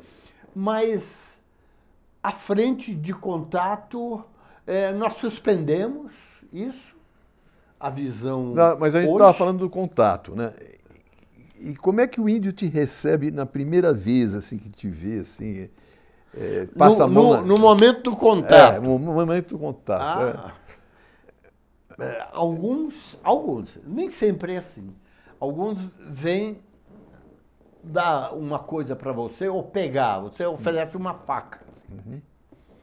E ele vem, estica o braço e se afasta o máximo possível de você. Tem outros que nem isso aceitam. Tem outros que pedem para você, joga, joga no chão. Aí você põe, ele vai e pega, não, não vem em contato. Depois que ele faz o contato, aí começa uma outra sessão muito interessante, é, onde você é bulinado, ele vem, abre o teu nariz, manda até abrir a boca, quer olhar aqui, enfia a mão nas suas partes íntimas, Enfia a mão. Uhum. Não, é homem mesmo, o cara tem aqui no meio das pernas aqui alguma coisa. Entende? Quando tem mulher no contato, como foi o caso dos Curubo, é, haviam duas mulheres jornalistas, ah, vai lá. A mulher chegou na, na, na, na moça, enfiou a mão, viu que ela era uma mulher, chamou o marido dela. Enfia uma põe aqui. Tá vendo? É uma mulher, porque tá todo mundo igual, de calça. Ninguém sabe quem é quem, eles não sabem distinguir ali, muitas vezes, homem, mulher, fica na dúvida, não é? é as roupas, as coisas, tudo igual. Então, aí ele chama, ah, vem cá, e põe a mão, enfia lá, e, bulina, pega no seio. É muito, muito interessante. Às vezes tira. É, já tiraram na minha frente, o Zinho tirou de, de, de brancas que estavam junto comigo a roupa. Ah, ah tem os peitos. Aí fecha outra vez. Curiosidade mesmo. Eles estão acostumados a ver. O caso desse grupo de curubos, por exemplo, um grupo muito aguerrido, porque foi muito morto pelos brancos. Os brancos fizeram expedições ali, várias, matando índios. A última que nós temos foi foi antes de nós chegarmos lá. Não sei que ano foi aquilo, meu Deus. Nos anos 70. E os brancos aí. vão atrás, assim, eles vão fazer. Eles vão atrás de madeira, vão atrás de, de, de ouro, vão atrás de, de um monte de coisa, né? Eles entram lá para tirar. Tirar, né? Tirar tudo, né? Aí, ou madeira, ou peixe, ou caça. E aí mata. E aí os índios são um empecilho. Uhum. Então, por exemplo, no Vale do Javari, uhum. esse grupo que eu fiz contato, depois eu chamei um médico nosso para ir só tirar chumbo do corpo que eles tinham. Vários Tomaram chumbo, chumbo. do corpo. Chumbinho de, de, de, de, de caça. Uhum. E eles tinham vários, nas costas no rosto, no peito. Então, o médico ficou com nós, era um, um amigo meu, um médico alemão, que foi para lá e levou bisturi, todas as coisas, fazia para tirar, para você ver. E era é um, era um grupo pequeno, era, não é um grupo uhum. pequeno, eles estão todos aí vivos, e muito perseguido. O que, que os brancos muitas vezes faziam? Porque esses brancos iam lá para caçar, pescar ou tirar madeira. Se expunham ali dentro. Os índios se sentem invadidos. Uhum. Ou às vezes o índio chega, o índio tem muita necessidade, eles, todos eles, mesmo estando isolado, já conhecem as nossas ferramentas. Porque faz uhum. muitos e muitos anos, ou eles encontram, ou então roubam dos que penetram lá dentro. Esse ato de pegar um facão, que para ele é uma necessidade urgente, mas para o outro que está lá também é importante. Ele não tem dois ou três facão como nós do uhum. governo, na frente temos. Perdi um, vou lá, pego o outro. Facão é entre os elementos. Eu acho que se você pegar o Ribeirinho e falar para ele, se você tiver que perder a sua espingarda ou o facão, o que você quer? leva a espingarda. Uhum. Facão. É. Com o facão você ainda pode pescar à noite, de alguma forma, matar peixe, fazer várias coisas. E a arma não. A arma, Limpar a área, né? É.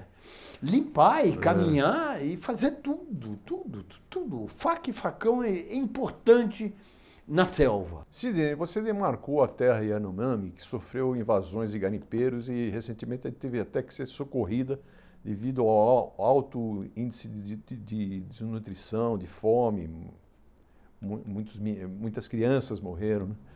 Agora, recentemente, a Polícia Federal começou a destruir balsas de garimpos. É, como que o governo pode proteger aquela terra? O que, que ele tem que fazer para proteger a, a terra? Você sabe que quando, na época que eu fui demarcar, o número de garimpeiros era maior era estimado entre 42 a 45 mil garimpeiros. Nossa, 42. É, era, era bem maior.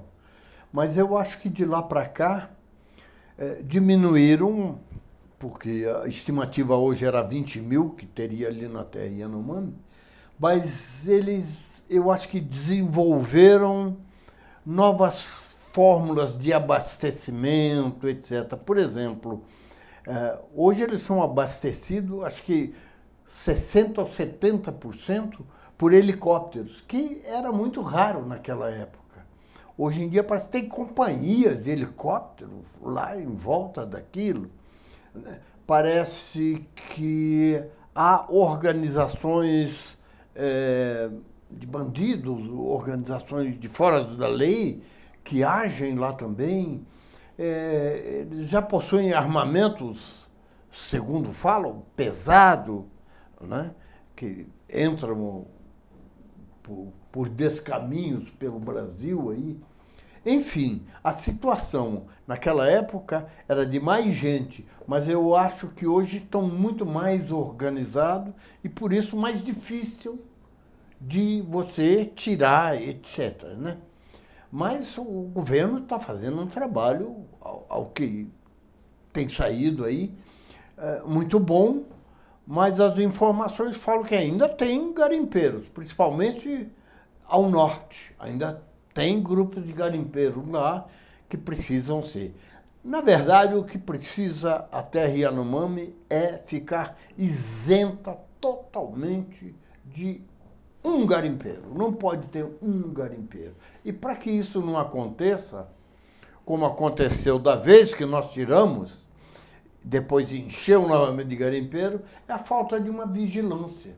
E quando eu falo vigilância, não é somente essa vigilância que você faz através de equipamentos, via satélite, é, é, verificando por televisão, etc. Isso não basta. Tem que ter equipes. Tem que ter equipes que possam ser deslocadas rapidamente quando houver uma informação. Ah, tem uma informação da entrada, imediatamente sai. Não uhum. deixa acumular. Porque vem a informação, entrou 10, ninguém faz nada. Não, é pouco, é 10. Esses 10 se transformam em 20, 50, 100, daí a pouco é mil, etc. Se não toma-se as medidas repressivas que tem que ser tomada numa situação como essa. Então, o que eu acho é que tem que, depois de retirado todos os garimpeiros, permanecer equipes capazes de se deslocarem rapidamente na medida que tenha informação de entrada na área. Claro que você tem que continuar com todos esses aparatos tecnológicos, essa coisa, mas tem que ter essa equipe disponível lá na área. E lá no Vale do Javari, onde morreu, morreram o Bruno e o Dom, né, foram assassinados, e que existem indícios de crime organizado, inclusive com narcotráfico. O que, que, que fazer naquela região, né? Pra... É, eu, de alguma forma, eu acho que é uma região mais complicada que Yanomami. Ali você tem ação direta de narcotraficante.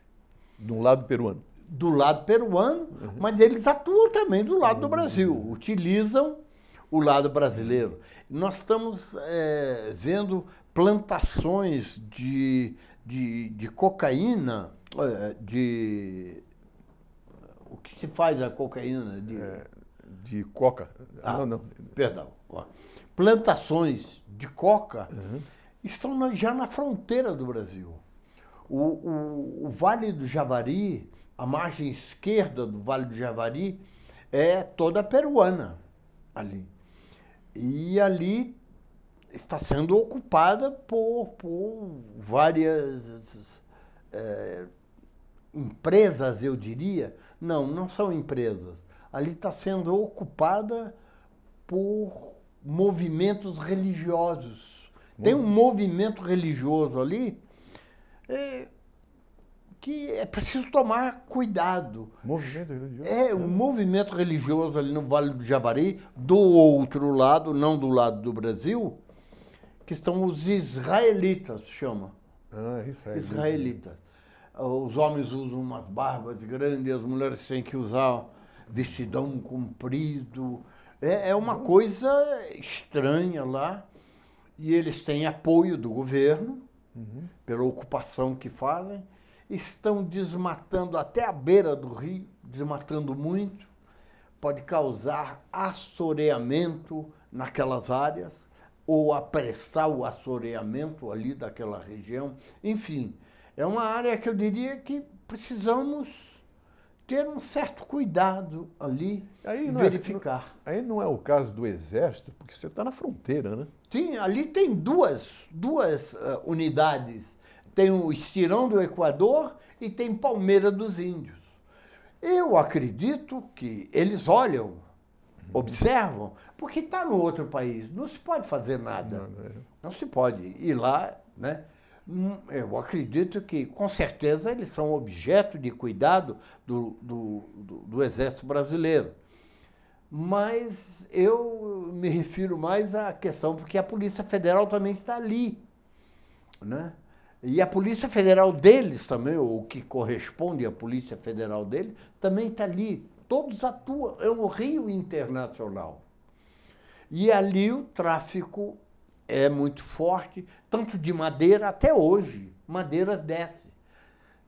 Se a madeira é tirada do lado do Brasil, lá em cima, e passa por lá de lá, você já não pode fazer mais nada.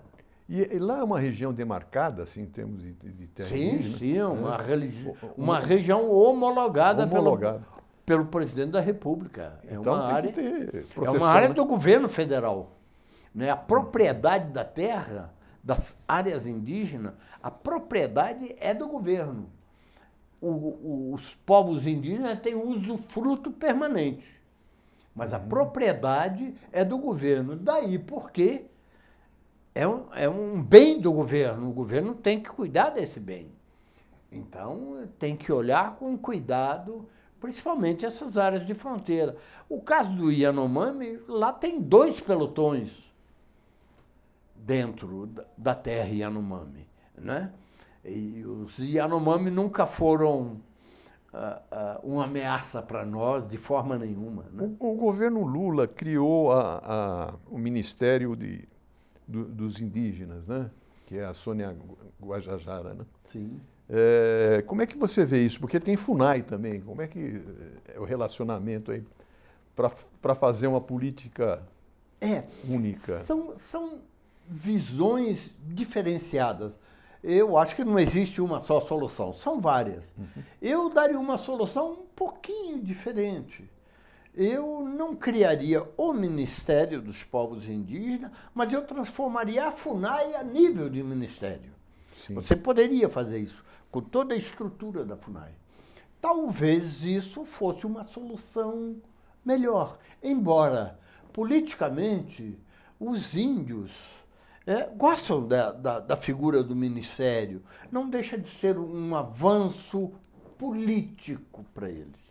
Mas, efetivamente, na questão de demarcação de terras, a criação do ministério não é algo assim fundamental do, do Ministério dos Povos Indígenas. Politicamente tem as suas razões de ser histórica, os índios gostam. Foi muito bom para o governo Lula, nacional e internacionalmente, tem esses aspectos. Mas eu diria que para a questão efetiva de demarcar, eh, de cuidar da saúde dos povos indígenas, etc., e, e- e educação, eh, não teria sido fundamental. Eu teria uma solução diferente. Embora essa não seria a que eu, eu não sou contra ela, mas não seria a que eu faria. Eu faria uma solução um pouco diferenciada. Há dois anos atrás eu tive em Campo Novo dos Parecis. Você conhece lá?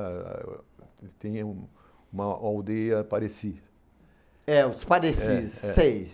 E, e eu vi, eles eh, eles estavam iniciando uma plantação de soja, né?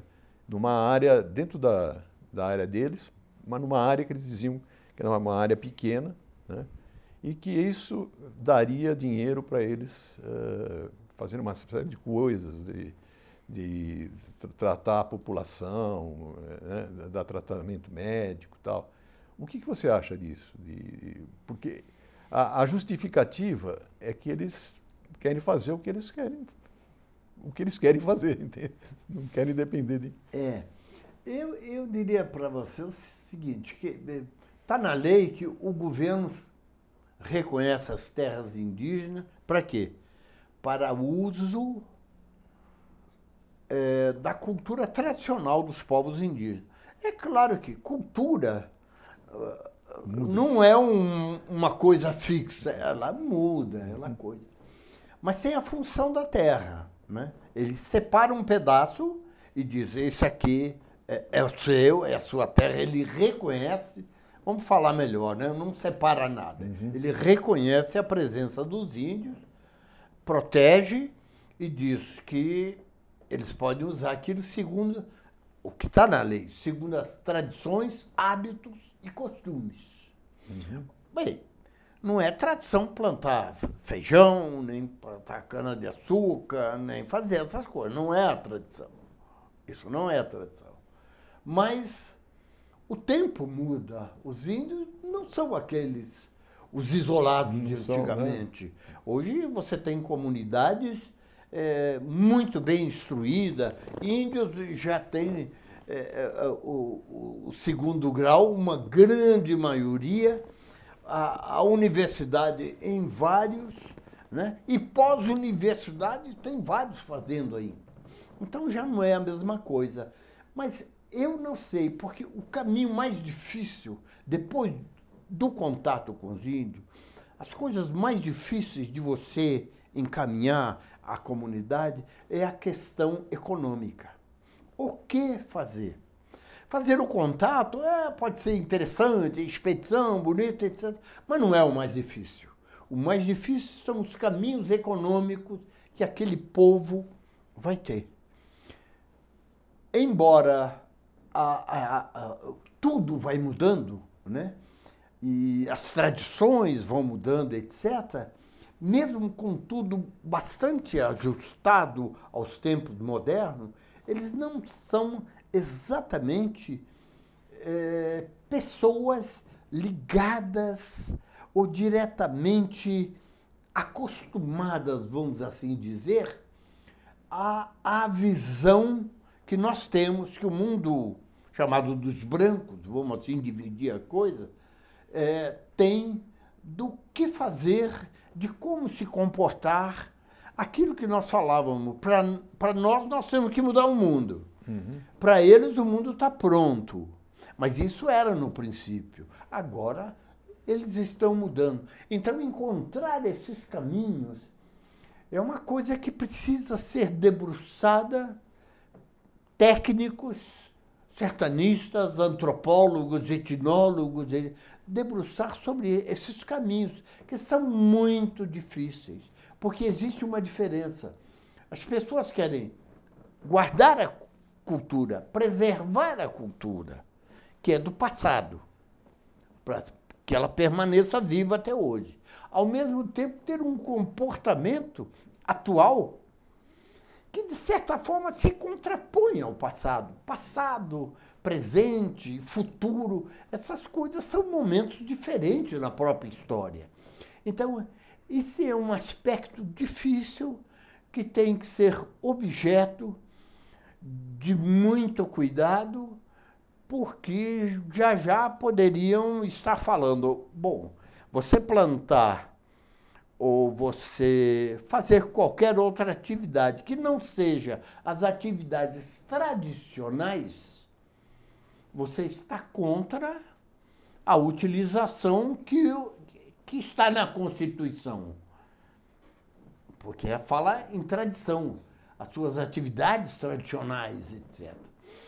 Então, isso gera, é, pode gerar, ou já está gerando, não sei, problemas que precisamos nos debruçar com o cuidado de que as mudanças propostas não podem tirar nunca o direito à terra e a toda a extensão de terra, o direito dos povos indígenas à sua extensão de terra. Isso não pode ser mudado, não deve ser mudado, porque seria ir de encontro a a própria Constituição nossa que temos que preservar, guardar e, e, e, cumprir a Constituição. Mas, por exemplo, se o Estado não consegue mais atender as necessidades da, da aldeia, assim, eh, eles precisam ganhar dinheiro. Por exemplo, tem o, a tribo Baniwa está é, exportando até pimenta, né?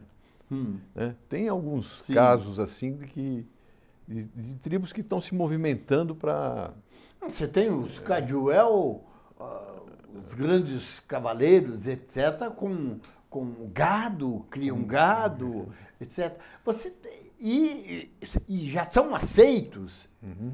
Então é preciso ver que espécie de atividade é, é mais própria para eles fazerem. E isso, e encontrar isso é difícil, É. tanto para a comunidade, como é difícil para nós imaginarmos como isso. Porque é, é, é preciso se entender que estamos falando de valores absolutamente diferentes, de introduzir numa sociedade consumista, de mais-valia, de dinheiro, de escrita, pessoas que vêm de uma sociedade ágrafa, sem dinheiro, cuja visão do mundo é diferente, que aproveita o dia, a hora, na sua divisão de dia e noite. A noite é para ficar em casa, o dia é para ir pescar e caçar. São visões de mundo diferentes. E essas visões ainda permanecem, na maior parte das etnias, em contato permanente. Eu já não me refiro muito aos pataxós, por exemplo, primeira tribo que se encontrou desde a época do descobrimento, está ali na Bahia, nunca foi integrada à sociedade nacional, porque a sociedade nacional sempre desprezou os índios, sempre. Então, e a lei fala em três tipos de índio.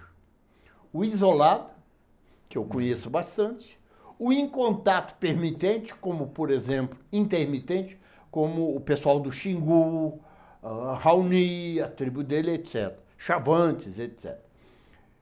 E o integrado. Eu não conheço uma tribo integrada à sociedade nacional. A sociedade nacional sempre desprezou os povos índios, sempre. Então não existe harmonia. Não estão integrados até hoje. Isso também precisa ser revisto, Por que sempre desprezou? porque nós, nós, É, nós faz parte da nunca cultura. cuidamos, nós nunca cuidamos historicamente de colocar o índio no seu espaço correto na cultura. Veja só, nós temos 8,5 milhões de quilômetros quadrados. Eu, eu, o que eu sei e aprendi e vi é que grande parte desse território nacional foi conseguido graças à presença dos povos indígenas na, na, na conquista e no alargamento de nossas fronteiras. Nós utilizamos o conhecimento indígena, o braço indígena, ele corrigiu nossa inexperiência de selva, na sobrevivência, naqueles indígena. tempos, naqueles tempos de antanho, de antigamente. Né? Vários povos indígenas foram considerados na época do Império súditos para serem é, é, protegidos, quer dizer, são, são é, é, é, pertencem à coroa portuguesa, ou no caso do Brasil, no Império Brasileiro, etc. Então, se você olhar historicamente, nós utilizamos os povos indígenas na conquista e nesse alargamento que eu falei das fronteiras. E não damos, não concedemos a ele o seu direito. Não é conceder por benesse de nossa parte. Há um preconceito contra o, o indígena? Total. A sociedade brasileira é uma sociedade absolutamente contrária aos interesses, com algumas exceções, que se encontram o quê? Nas academias, Os intelectuais. né? né? nos intelectuais, em certas camadas específicas da, dos grandes centros, São Paulo, Rio, Recife, etc., onde tem uma intelectualidade maior, onde tem uma academia mais, mais presente ali. Enfim, a sociedade nacional nunca nunca reconheceu e sempre foi um empecilho até para o desenvolvimento e o respeito aos povos indígenas. Por isso isso permanece até hoje. Esse papel, por exemplo, da, que, que a gente cada vez fala mais de guardião da floresta, né? você estava falando da, da Marina Silva, você estava falando da, da importância do índio para a preservação da, do, do, da floresta.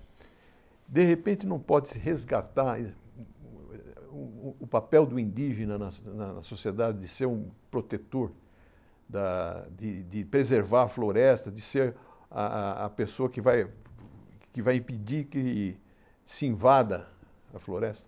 É, eu, eu acho que nós. Eles estão se transformando nisso. Vamos começar a dizer o seguinte: os povos indígenas são homens como nós. Uhum. E o homem é um predador. Uhum. Seja ele indígena ou não indígena, todo ser humano é um predador. Só que a diferença entre nós e eles é que nós desenvolvemos um aparato técnico, motosserra, tratores, não sei o quê, que destrói uma quantidade. Eles não desenvolveram isso. O máximo que chegaram a desenvolver foi um machado de pedra. A, a, a sociedade que eles compuseram são pequenas, são movimentos pequenos, nunca tiveram milhares e milhares de índios num só local, ocupando uma grande extensão para suas roças, para caçar, para pescar. Não. Sempre que crescia um pouco mais, aquilo se dividia e ocupava outro espaço, ia para lá. Então, são, são, são maneiras diferentes, mas, mas na medida em que demarcada a terra, a terra começou a ser invadida pelos próprios brancos, eles tinham que se proteger. Eles estão ocupando o espaço, os guardiães da floresta. Eu, eu tive no Maranhão o ano passado, fui ver a, a atuação deles. Vários foram mortos, porque eles estão fazendo um papel que o Estado deveria fazer, que é a proteção. O Estado deveria estar lá, e não esses moços estarem morrendo para defender a sua própria terra. Verdade. Se você pegar um fazendeiro aí, ou ver alguma coisa, ele chama a polícia, ele chama não sei o quê para proteger a terra dele. Os índios chamam a quem? Muitas vezes eles passam anos e anos, como estão gritando até hoje, pela proteção contra as invasões, contra os garimpeiros, contra os madeireiros. E quem vai lá? Ninguém. Ninguém. Nós estamos falando do caso Yanomami, que estão atuando, etc. Né? É, atuando lá no Yanomami. Ótimo. Meus parabéns que façam isso. E tem que ser feito. Ah, agora estão indo lá para os Caiapó. Ótimo. Esse é papel Vou... da Polícia Federal e do Exército ou só da Polícia Federal? Até então, a ação policial era da Polícia Federal. Até então. Eu vi há poucos dias atrás uma notícia em que o, nosso vice-presidente, nesse no momento em que o Lula estava fora nas viagens internacionais, ele assinou, eu não sei se é um decreto, uhum. colocando a eu não sei, exército, poli, exército. A polícia, a polícia do exército? Não, não, não, não é a polícia do exército. Colocando as forças armadas. Forças armadas. As forças armadas com obrigação também de auxiliar ou de, de defender terras indígenas, etc. Eu não sei se eh, eu poderia usar colocando à disposição como foi Uhum. Eu escutei isso muito rapidamente no certo. carro, mas escutei. E é uma atitude muito importante. Se se colocar o exército, o exército está próximo dessas áreas. Uhum. Por que, que esses pelotões do exército que estão tá lá no, no Surucucu, desde o primeiro dia já não estão junto? Aliás, antes disso, por que permitiram nas barbas dele deixar aquele acúmulo de de, de, de, de, invasores dentro da terra. Por quê? Faz parte desse ranço que nós falamos aqui da sociedade nacional contra. E principalmente dos militares, principalmente do exército, que sempre foram contra a demarcação. Foi com muito custo que nós fizemos a demarcação da terra Yanomami, o exército se colocando em discussões comigo, eu discuti com o ministro do exército, né? na, na, presença do presidente da República, né? e ele acusando. Mas isso pode virar um território internacional, é. ou isso vai virar. Esse medo da internacionalização é absurda. O ano passado eu fui lá a convite do Davi Yanomami uhum. para comemorarmos 30 anos da demarcação que nós fizemos da terra uhum. Yanomami. É, Voltei e vi a mesma situação que tínhamos encontrado, uma situação difícil, cheia de garimpeiro, etc. Nesses 30 anos, qual foi o perigo que você viu que os Yanomamis fizeram para a sociedade brasileira, para o Brasil. Não existe isso. Não existe isso. Em, em vez tem. de seguir Rondon, eles ficam com esse, esse fantasma é, da pois é, internacionalização. né? é. Que contradição É. esse pensamento militar contrário aos índios de um Rondon. Mas Rondon é uma figura tão especial, É. né, que ele foi único até hoje, né? Embora o trabalho dele foi feito com os oficiais que prejudicaram sua carreira militar em função de atividades do indigenismo. Rondon foi, para mim, um do- o maior herói nacional que teve, porque a gente fala de Rondon e pensa nos índios, mas Rondon, todas as fronteiras nossas amazônicas, foi Rondon que demarcou. Ah, Mas vocês sertanistas também são heróis nacionais, né? porque se a gente pegar todos os sertanistas, o trabalho que fizeram para salvar o, o- índio, senão não teria mais índio, né? Se não fosse o trabalho de vocês. É, eu Eu acho que, de certa forma, conseguiram segurar. eu, é, eu segurar. lhe agradeço pela visão generosa que você está tendo dos sertanistas. É. Mas sertanistas também foram utilizados. É uma, é uma coisa interessante a questão do sertanista. É. É interessante. O sertanista, historicamente, não é? As bandeiras, etc., eram tudo comandado pelos grandes sertanistas, Raposo Tavares, entre outros. Ah, sim. tal, que- Nesse- que foi- é, é, eu estou falando mais tem- recente. É, teve um período em que os, em que os, os que eram chamados sertanistas foram verdadeiros flagelos sobre os índios. Preavam os índios, amarravam, traziam para o cativeiro, etc., fazia aquela coisa. Isso passou. Passou esse período.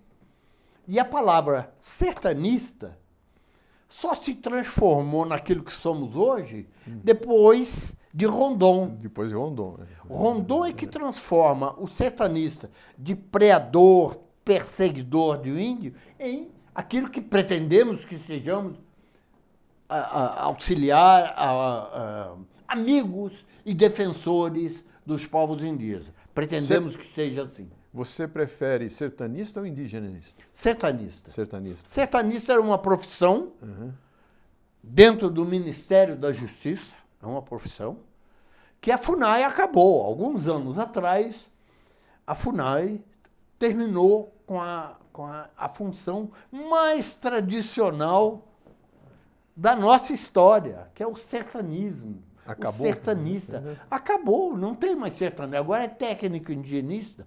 Eu acho que foi uma desconsideração que fizeram vários, várias entidades que sempre trabalharam contra a FUNAI, que trabalham com os índios, mas sempre foram contra a FUNAI, e aproveitaram um certo momento para poder eh, mudar, acabar com a ideia antiga de, de sertanismo, de rondon. Você não vê, eles não falam muito em rondon. Ah, os- esses a quem eu me refiro, que é melhor não dar nome ah, né, e não a porquê isso, mas há um momento eh, muito interessante em que a FUNAI termina isso, e isso vem desse ranço contra o indigenismo mais antigo, o indigenismo rondoniano. E acabaram com o sertanista, lamentavelmente. Eu sou contra, porque é uma figura histórica. É pela história. Não é porque eu sou sertanista, é pela história. Do, do, E teve grandes sertanistas brasileiros, né? Tiveram grandes. E é, é importante saber, houveram sertanistas que saindo de São Paulo com as expedições de conhecimento da terra, que demoraram oito anos para voltar, foram bater nos Andes, subiram até o Amazonas, desceram. Com a diferença que naquele tempo você não tinha estrada nem nada para te abastecer. Eles caminhavam, caminhavam, paravam, derrubavam a mata, plantavam, colhiam e continuavam. Qual foi a expedição mais longa que você fez? A expedição mais longa que eu fiz foi uma expedição que eu fiz no estado do Pará, na área do Zarara, que demorou mais ou menos cinco meses. Cinco aí, meses? Fora, é. Sem voltar para casa? Sem voltar para casa, né? Por aí. Cinco meses? É. E como foi? Foi Uma, expedição, o final dela foi é, que no final. Era para contato ou era para.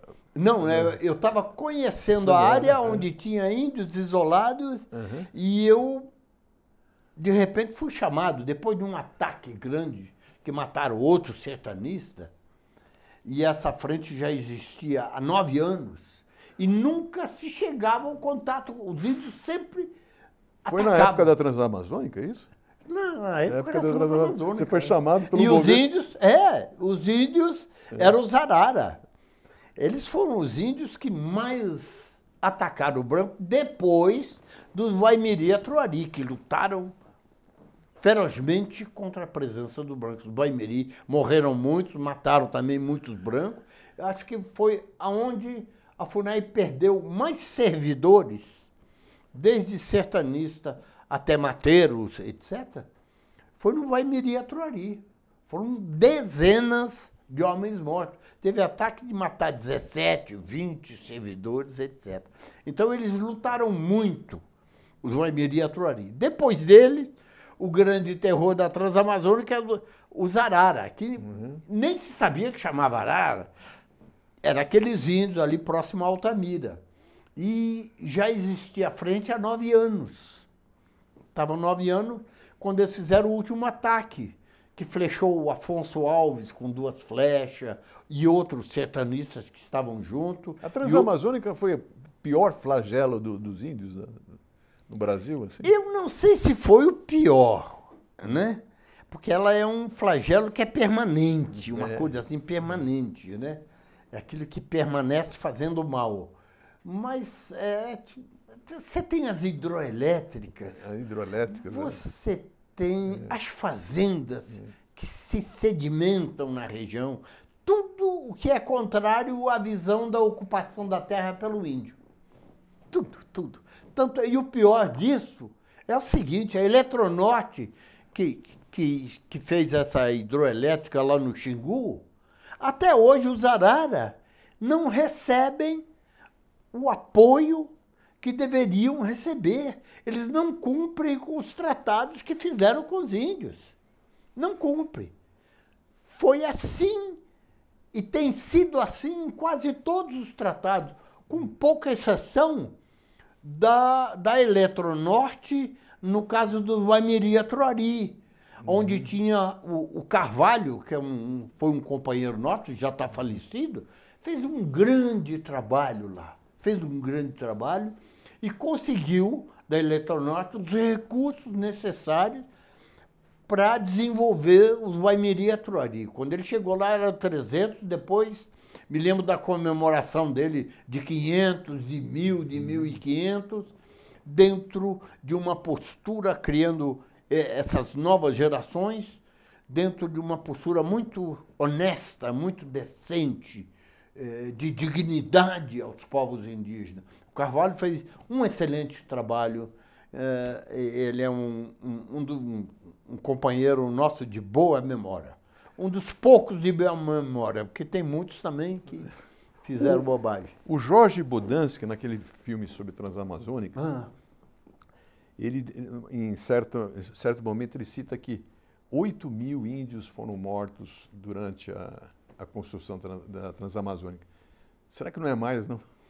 Eu não sei, eu não sei de onde saiu os É, números. não sei e não conversei, porque quando ele faz aquele filme, ele me chamou lá, É, eu fiz algumas fala, cenas, né? etc., lá com a ocupação da, da, da, da Eletronorte.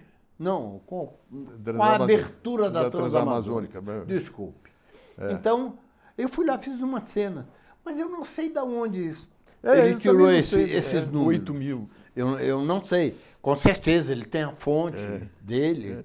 Para ele divulgar numa coisa, ele tem substância para isso. Mas eu não sei, não sei de onde, não sei que números.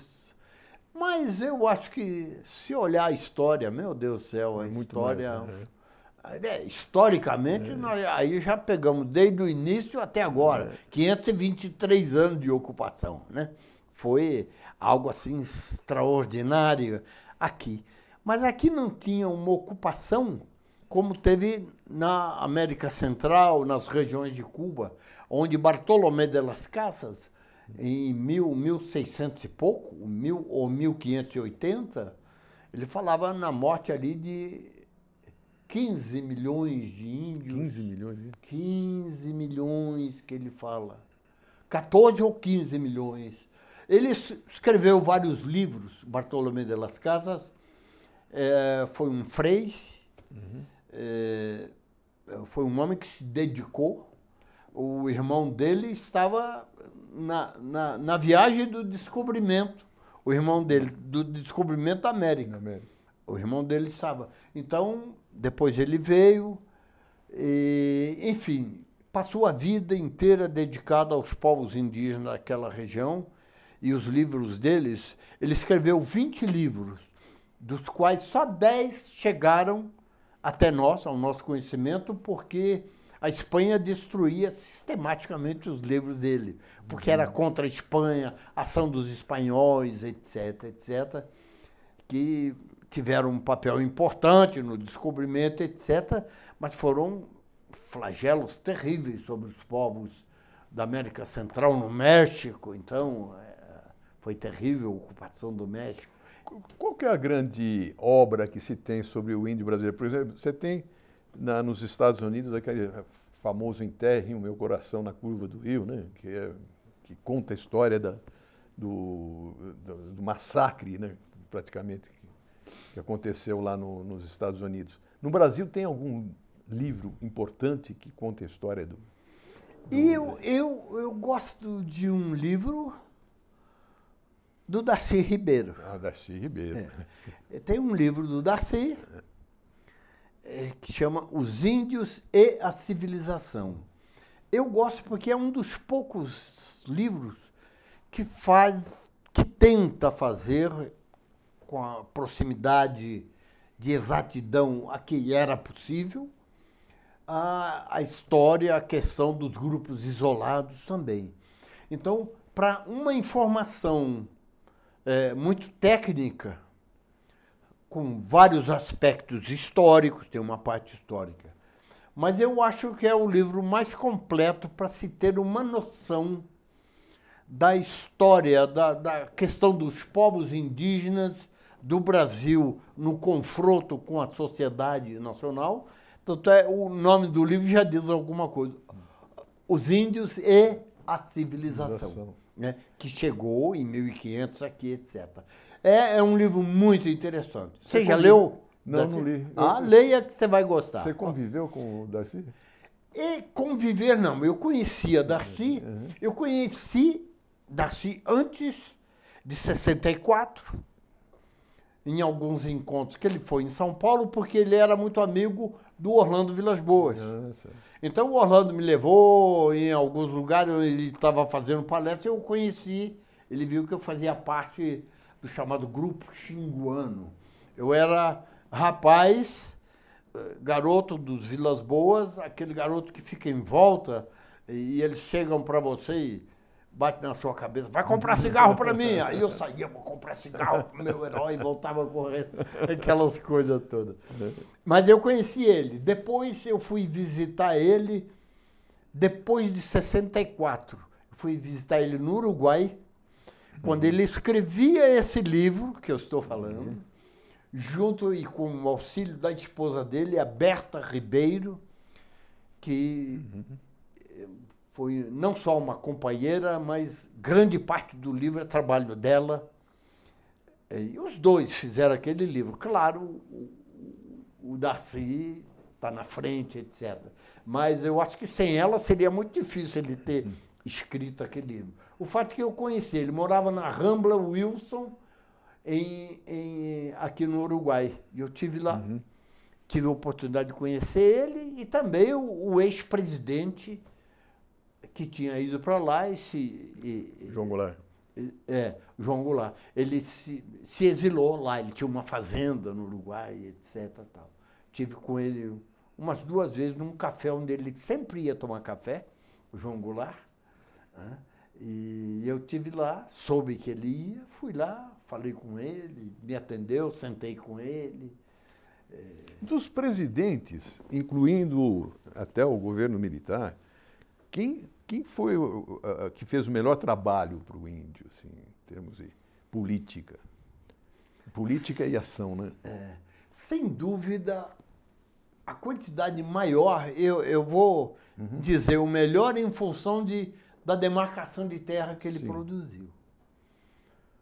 Sem dúvida, foi o, o nosso presidente, o Lula. Não, não, não, não. não. É. Collor de Mello. Collor de Mello, é. Collor de Mello. Collor de Mello. Você teve, você, você foi presidente da Funai no, no não, não, não, ele me chamou. Uhum. Ele já estava um ano de governo. Eu fiquei sob o governo dele um ano. E vou te dizer, nesse um ano de governo, eu apresentei para ele assinar e homologar, que é o último ato que é, determina, que transforma a terra em terra indígena, é o último ato, é a homologação. Ele era realmente interessado? Né? Ele era interessado. É? Nós demarcamos 166 é. terras indígenas. Olha. Em um ano. Uhum. 166 terras indígenas. Quer dizer, é, ele tinha. Ele faz um discurso quando fomos demarcar, quando uhum. eu levo para ele a, questão do Yanomami, ele faz um discurso fantástico. Né? Ele fala uhum. muito claramente que uh, o artigo 231 da Constituição fala uhum. na demarcação da terra indígena. Portanto, não é uma opção de governo marcar ou não demarcar. Essa opção não existe é uma determinação constitucional. É uma fala forte demais para um presidente da República. Muito uhum. forte. E, e, ele fala isso. Ele fala isso. Então, e, e houve essas demarcações de 166 terras. Há histórias dizendo que o, o, o, outros demarcaram mais, mas não. Uhum. Não.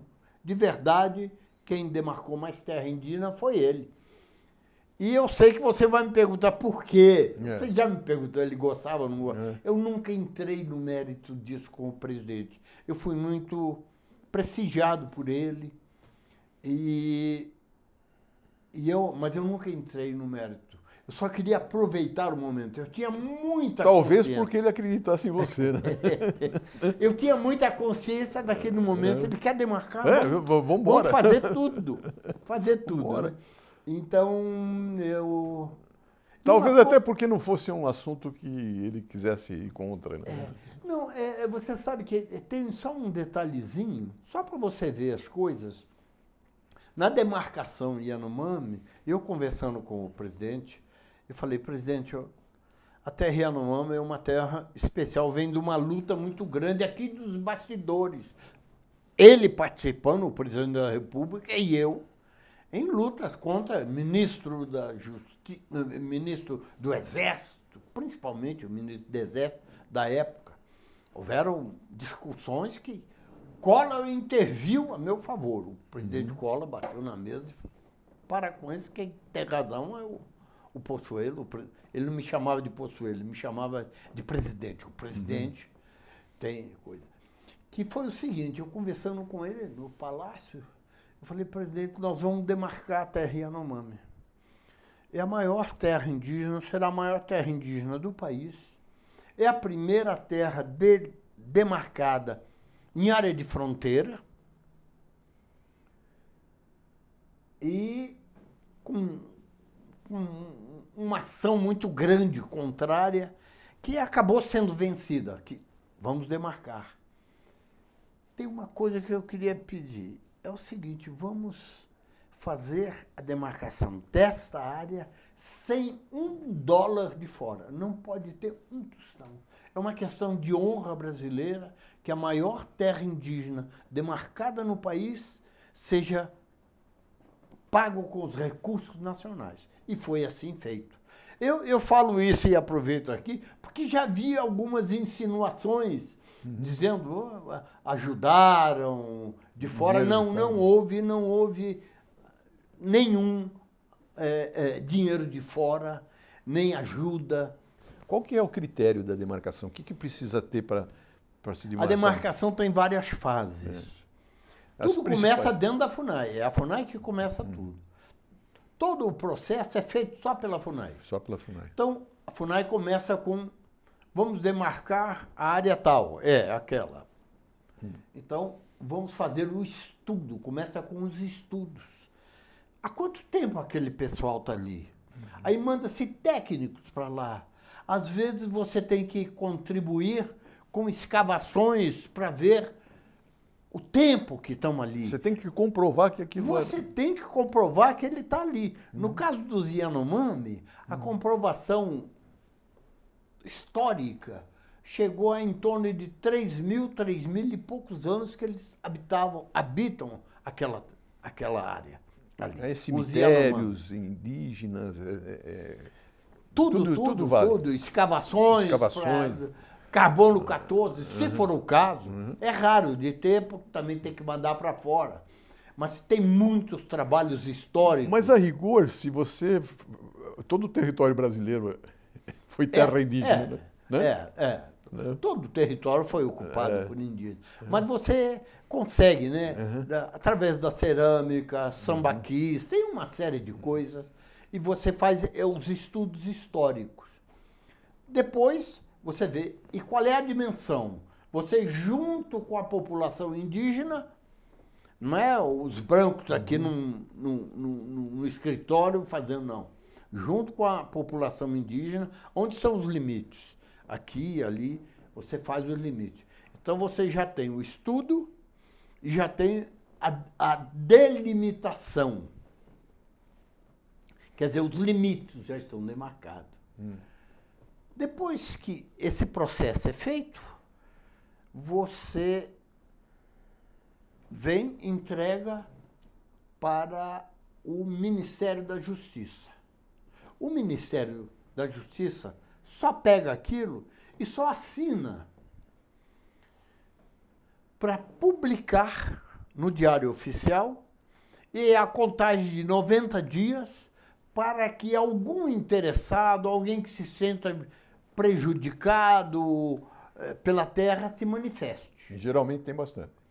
Não, no não. caso do Yanomami, quase ninguém. A não. área é, é, muito é. distante na Amazônia, etc. É, não tivemos problema. Hum nem na área dos caiapós, etc. Uhum. Muito pouca gente, pouquíssimo. Alguns, uns quatro ou cinco entraram, mas uhum. não conseguiram comprovar nada. O fato é que depois disso, passados esses 90 dias, esse processo já está na FUNAI, aí a FUNAI tem que retirar, se houver invasor, ela tem que retirar o invasor paga as indenizações de benfeitoria, a terra nunca é paga. Uhum. A terra sempre foi dos índios, então não pode ser paga. Então, paga as benfeitorias, se houverem, paga as benfeitorias, saem os ocupantes todos, só depois que saem todos os ocupantes é que começa o processo de demarcação. Isso tempo, tudo leva muitos anos? Não, não, não. Eu demarquei Yanomami em 90 dias. 90 dias? 90 uhum. dias. Um pouco menos, alguns dias uhum. antes de 90. Uhum. E é muito interessante a história, porque eu divulguei na época que, que iríamos demorar cinco, seis meses, talvez, uhum. para demarcar uma extensão muito grande, etc. Mas eu já tinha chamado a empresa vencedora e combinei com eles de fazer em duas é, duas equipes. Ele queria uma só em Roraima. Eu falei, uhum. não. Eu tinha medo que o pessoal de Roraima fosse lá e fechasse e quebrasse a FUNAI. Uhum. Que era o único lugar que eu tinha que andar com segurança. Eu era o presidente da FUNAI. Na frente e atrás, aquela coisa de, de segurança, porque houve muita, muita, muitos uh, telefonemas ameaçadores uhum. que eu atendi, etc. Então, tinha essa questão de segurança. A uhum. demarcação é um processo físico, uhum. em que você tem picadas, abertura da largura. A normal seria 4 metros. Uhum. E você tem as linhas E em cada deflexão, e você tem os marcos que coloca, em cada deflexão são os marcos com uma parte de bronze em cima. Então tem uma, tem uma marca. Não, mesmo, né? é, é, É co- físico. É, é físico, é, É. físico a coisa. Então, é, porque as pessoas pensam que demarcar Yanomami, você senta assim, traça um É, negócio, é, é. aqui. Longitude Ou qualquer, é. é, qualquer terra indígena. Não, não é assim. Precede os estudos, se comprova a importância, ah, se comprova o tempo deles ali, aproximado. É, enfim, justifica-se Uhum. a- por que aquela terra tem que ser demarcada. Depois disso vem o processo que torna público aquilo. As pessoas interessadas têm 90 dias para entrar com um pedido de indenização, ou seja lá o que for, um embargo qualquer. O problema é proteger depois, né? Hã? O problema é proteger, né? O problema não é demarcar, É. o problema não é fazer contato. É. É isso que você acabou de falar. O problema é você manter É.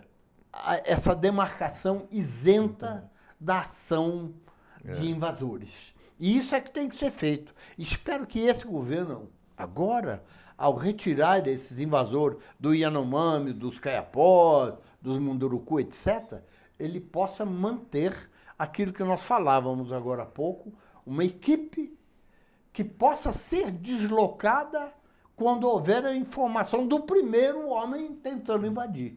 Não pode ficar deixando acumular as coisas lá dentro. Tem que imediatamente fazer isso. Enfim, esse é o processo de demarcação. O índio brasileiro tem muita gente lá fora eh, protegendo, eh, apoiando. Eu Você- acho que tem. Você tem- recebeu vários prêmios, né? É, mas prêmio. Prêmios importantes. É, mas não é dinheiro. Você falou, tem muita.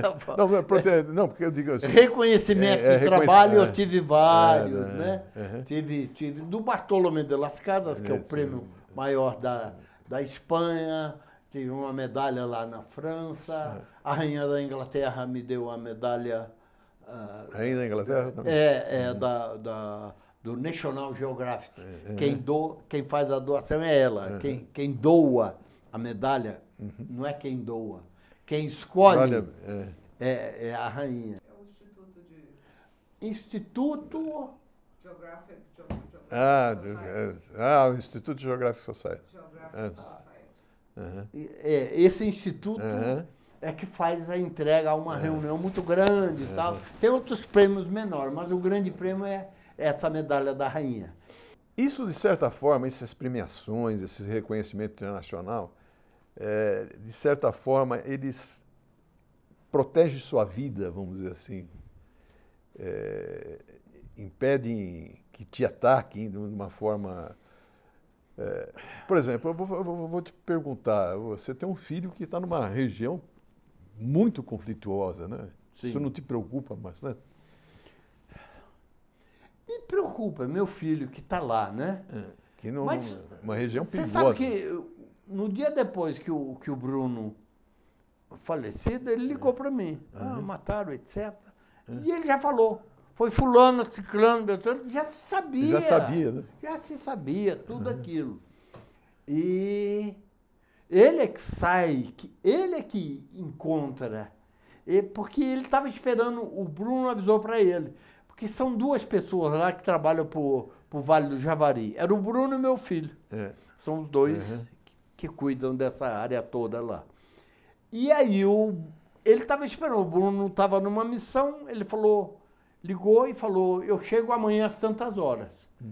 Quando ele não chegou, ele imediatamente saiu atrás. Eu falei, vou ver o que aconteceu. Pum, saiu atrás e já Matou a charada. já encontra tudo lá, já vê que foram mortos, etc. E aí ele dá o alarme, fala, etc. Depois vai polícia, etc. E depois ele, junto com os Matis, e você vê isso nesse programa aqui, Na- no, no- no documentário da Sônia Bride. no documentário da Sônia. É, a Sônia compra aqueles. O meu filho pediu para ela aquele detetor de metal. Sim, é. Ela, a Sônia que leva para ele aquilo. Que- E com aquilo é que ele consegue encontrar O celular, né? o celular, máquina fotográfica, Gráfica, relógio, andando ali, que consegue É, pegar. é. O, o, o trabalho dela foi, dela, da, da Sônia, foi fantástico, porque ela acompanhou É. aquelas imagens que aparecem limpando as coisas, é o momento que encontra. A carteira de jornalista do. do Foi encontrada. É, foi fantástico. né? É, é muito interessante, é um trabalho muito interessante. Sidney, o que, que você anda fazendo agora? Está tá aposentado ou continua? É, é, é, me aposentaram, né? É, Eu não fui aposentado. É, me tiraram da FUNAI, né? Há anos atrás. Foi no próprio Bom, também governo- você foi devolver a governo medalha? Lula. Você foi devolver aquela medalha? Pois é, você estava falando das medalhas, né? Você ganhou uma medalha e você devolveu a medalha por- só porque o, Poxa vida, que O- coisa. Só porque o, o outro recebeu também. o outro coloca É. em si a medalha, o cara que persegue os índios, não demarca a terra indígena. Aquilo foi uma vergonha, o né? tal de Bolsonaro, pelo amor de Deus, É. botar, ganhar uma medalha é um Foi uma vergonha. Eu sempre falo isso. É um tapa na cara dos povos Indígena, indígenas. né? E eu não me conformei com aquilo que eu podia fazer. Devolveu. essa medalha perdeu a, a coisa. Fez muito Toma bem. lá, entrega. Devolvi. É. É, outro dia encontrei com umas pessoas falaram, não, nós vamos te entregar a medalha novamente. Eu não faço questão, mas se me derem eu aceito. Por outras mãos. Só que tira outras- antes, tira antes do outro. É, não, já. Ah, sim. Né? Tá lá, ele tá com. Você, você falou exatamente o que eu já tinha pensado. É. Tem que tirar do outro. Tem que tirar do outro. Tira do outro, aí devolve a minha. É, aí é. tá assim. Se não tirar, também não quero. Você, É verdade. É, não, não, não, não- Mas você vem, tá fazendo o quê? Tá, Bom, tá- eu estou em casa, Aham. eu tô apo- o, o, o- me aposentaram do governo, mas eu não me aposentei dos índios.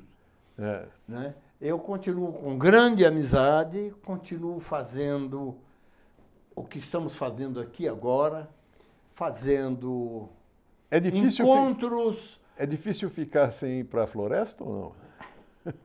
Ou você... Não é não, Não. na minha idade É, não é não. não. Sendo honesto com É, você, já- já- não é. Eu tenho saudades né, Aham. dos, dos momentos gostosos É. dentro da floresta. Subir o rio, É. no entardecer, cinco e meia. Puxa, deve ser Ah, bonito. você sobe o rio aqui, É. que, que maravilha, deitar na rede, pescar um bom peixe. São os momentos gostosos da, da, da floresta. Ou ficar na fogueira à noite, escutando as histórias deles contando, os próprios indígenas contando as histórias de lutas ou os aspectos eh, da cultura deles, etc. São momentos E a culinária, da, inigualáveis. a culinária da floresta? Olha, a culinária da, da floresta, principalmente numa expedição, é ou você assa ou você cozinha. É, é só esses dois que tem. A variação é essa. E você come quando tem. Come quando tem. Quando tem. Porque você leva uma, uma, uma quantidade tal que depois de 8, 10 dias, o que você leva, se sobrou um pouco de arroz ou feijão, ele começa a mofar. Uhum. Porque ele acaba ficando úmido nas costas. O calor do corpo, a chuva, etc., mofa. Então, o que não é enlatado, depois de 10 dias. Agora, numa fora. expedição, você pode caçar, né? Numa expedição, Você pode caçar. Não, fora da expedição nós podemos caçar. pode é, caçar, né? Caçamos sempre junto com os indígenas. Né? Nós, eh, na- nas nossas frentes, etc., tem um abastecimento de alimentação. Tem. Mas se você está à beira de um grande rio, você põe como um abastecimento de peixe vindo dali. Põe os homens para pescar, etc. né? E às vezes caçar também junto com os índios. Uma última pergunta aí, importante. Qual é o futuro do índio brasileiro, na sua opinião? É, é uma, uma pergunta é, difícil. Eu, eu, e é difícil de responder porque o futuro dos índios está mais ligado a nós do que o desejo deles.